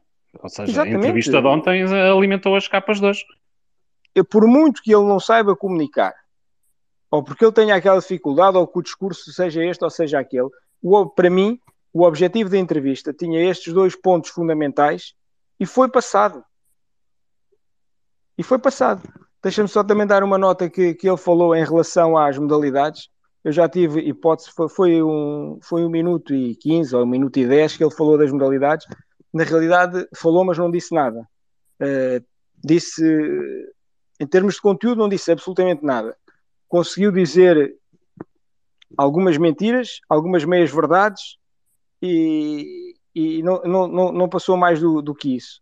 É, é, triste porque, na realidade, uh, as modalidades deveriam, deviam ter um, um, tratamento um bocadinho diferente do que aquele que, do que, aquele que ele dá. Mas, infelizmente, uh, pelo que eu tenho visto e pelo aquilo que se perspectiva, não parece que seja muito diferente do que, do que vai acontecer, porque ele, demonstra, ele, ele demonstrou naquele minuto um desconhecimento absoluto daquilo que são as modalidades e a diversidade das modalidades do, do Sporting. É, que é confrangedor. Quando ele, quando ele tem aquele discurso que modalidades há Sporting e que tem que ter formação, é, é, é lógico que, conforme eu disse anteriormente, a entrevista não é para, para quem está minimamente esclarecido, é exatamente para os outros, porque eh, quem tiver o mínimo de, de noção daquilo que eh, eh, este, o presidente Frederico Varandas disse em 2008, em 2018, perdão, no, no, no Sporting Talks, ou, ou, penso que era assim que se chamava, quando ele, falou, assim, das, quando ele falou das modalidades à Benfica, e, e que ele faz, e que ele depois de entrar fez exatamente o contrário daquilo que estava a dizer, e eu não sou contra isso, aliás, eu sou a favor. Uh, o problema é que ele não tem conhecimento nem sabe o que é que está a falar. Porque e não é só isso, o problema é que diz uma coisa e faz outra, e faz outra. Aquilo dizer, ah, eu não vou meter um milhão de, à cabeça numa modalidade. Foi o que ele fez exatamente no basquete. Portanto, epá, não, quer dizer, e o problema, o problema é está que ninguém... Mas, mas o, problema não é, ninguém... mas o problema não é meter um, um milhão, um milhão claro de que não, não, mas, é, mas, mas ele, é ele dizer que é, contra, é, que é que não vai fazer isso, mas ele fez. Esse é que é o problema. Pode criticar o facto, eu posso criticar até o facto, porque acho que de facto, se calhar, perdeu-se competitividade uh, nas outras, né? posso achar isso. Mas a questão está aqui, é que ele diz uma coisa, mas a prática é outra. E não é só neste caso, é em vários casos. E isso é, é, é que revolta. Não é? Isso é que revolta. Claro, e revolta ainda mim, mais. Como é que eu, ele, se fosse o entrevistador, obviamente dizia assim: então, mas como é que explica o caso do basquete? Era tão simples quanto isto. Mas, mas o, o, que me incomoda a mim no, no, no presidente Federico Varandas é mesmo essa falta de essa falta de verdade de transmitir, uh, transmitir as, uh, claro. as coisas. Como é óbvio. E, claro. de. Ao fim e ao cabo, está a enganar as pessoas. Sim. E, e isso, isso, é que é mau. Porque ele, quando diz forma, o, que, o que é que é isso de uh, as modalidades têm que ser como ao futebol, têm que ter, têm que ter formação à Sporting. O que é, o que, é, que é isso? Portanto, ele diga-me o que é que é isso, por exemplo, no atletismo. Ele diga-me o que é que é isso por exemplo, é, não vamos falar naquelas que do, do como ele chamou, do autocolante. Sim. Porque, eu, eu, eu, essa, do autocolante, não... essa do autocolante, eu lembro-me dele dizer essa, e quase logo a seguir é apresentada, uh, e isto quase que dava um meme, uh, é apresentada uh, de surf, onde se vê perfeitamente, acho que era a Teresa von Balot, a pegar num autocolante e colar na prancha. Isto aconteceu mesmo.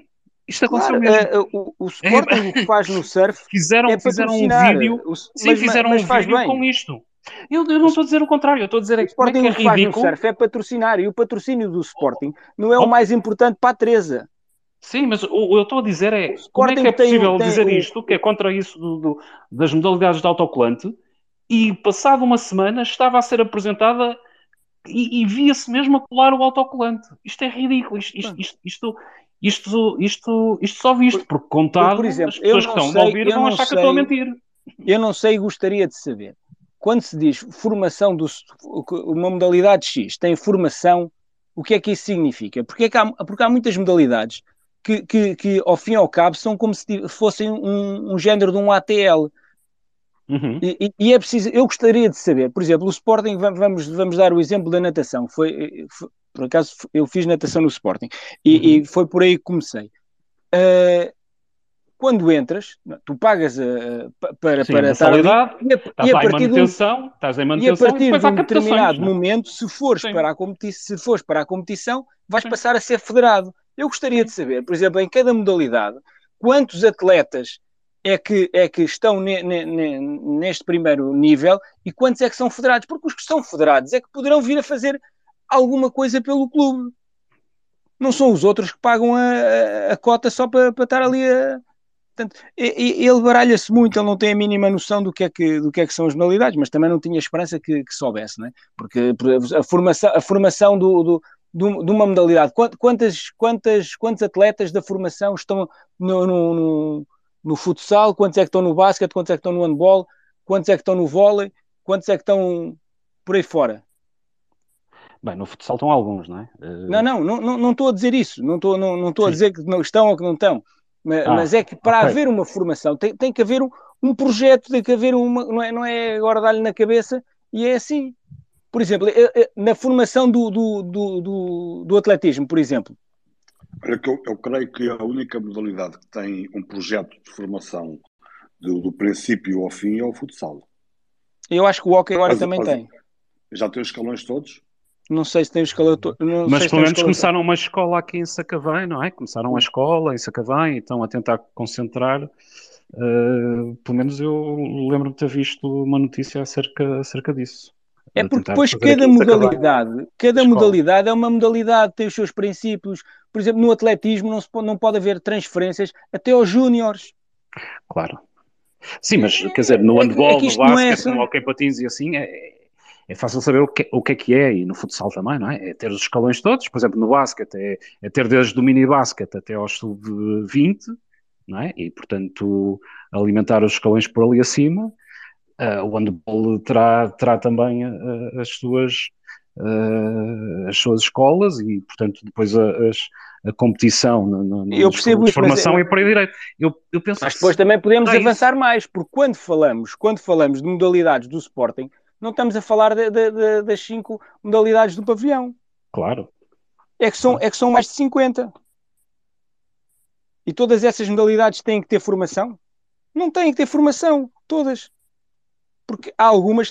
Se, se- ele quer meter, for- se ele quer colocar eh, modalidades olímpicas, por exemplo, ele agora colocou o, o, o dressage, que já, já existia anteriormente, agora é esta atleta. É lógico que isto não tem que ter formação absolutamente nenhuma.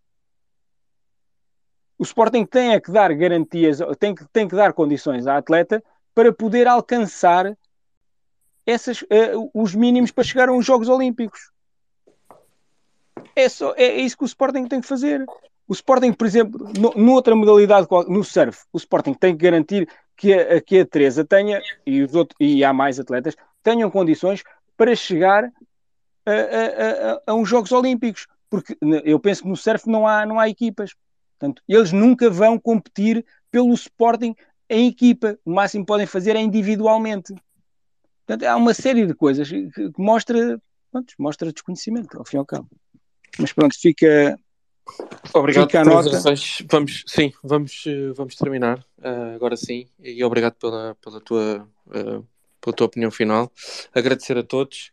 Ahm, obrigado. E hum, mais uma vez, um prazer falar de Sporting. Eh, o episódio vai, vai estar disponível no dia da manhã nas várias plataformas. Obrigado e uma boa noite a todos e saudações lindas. Saudações.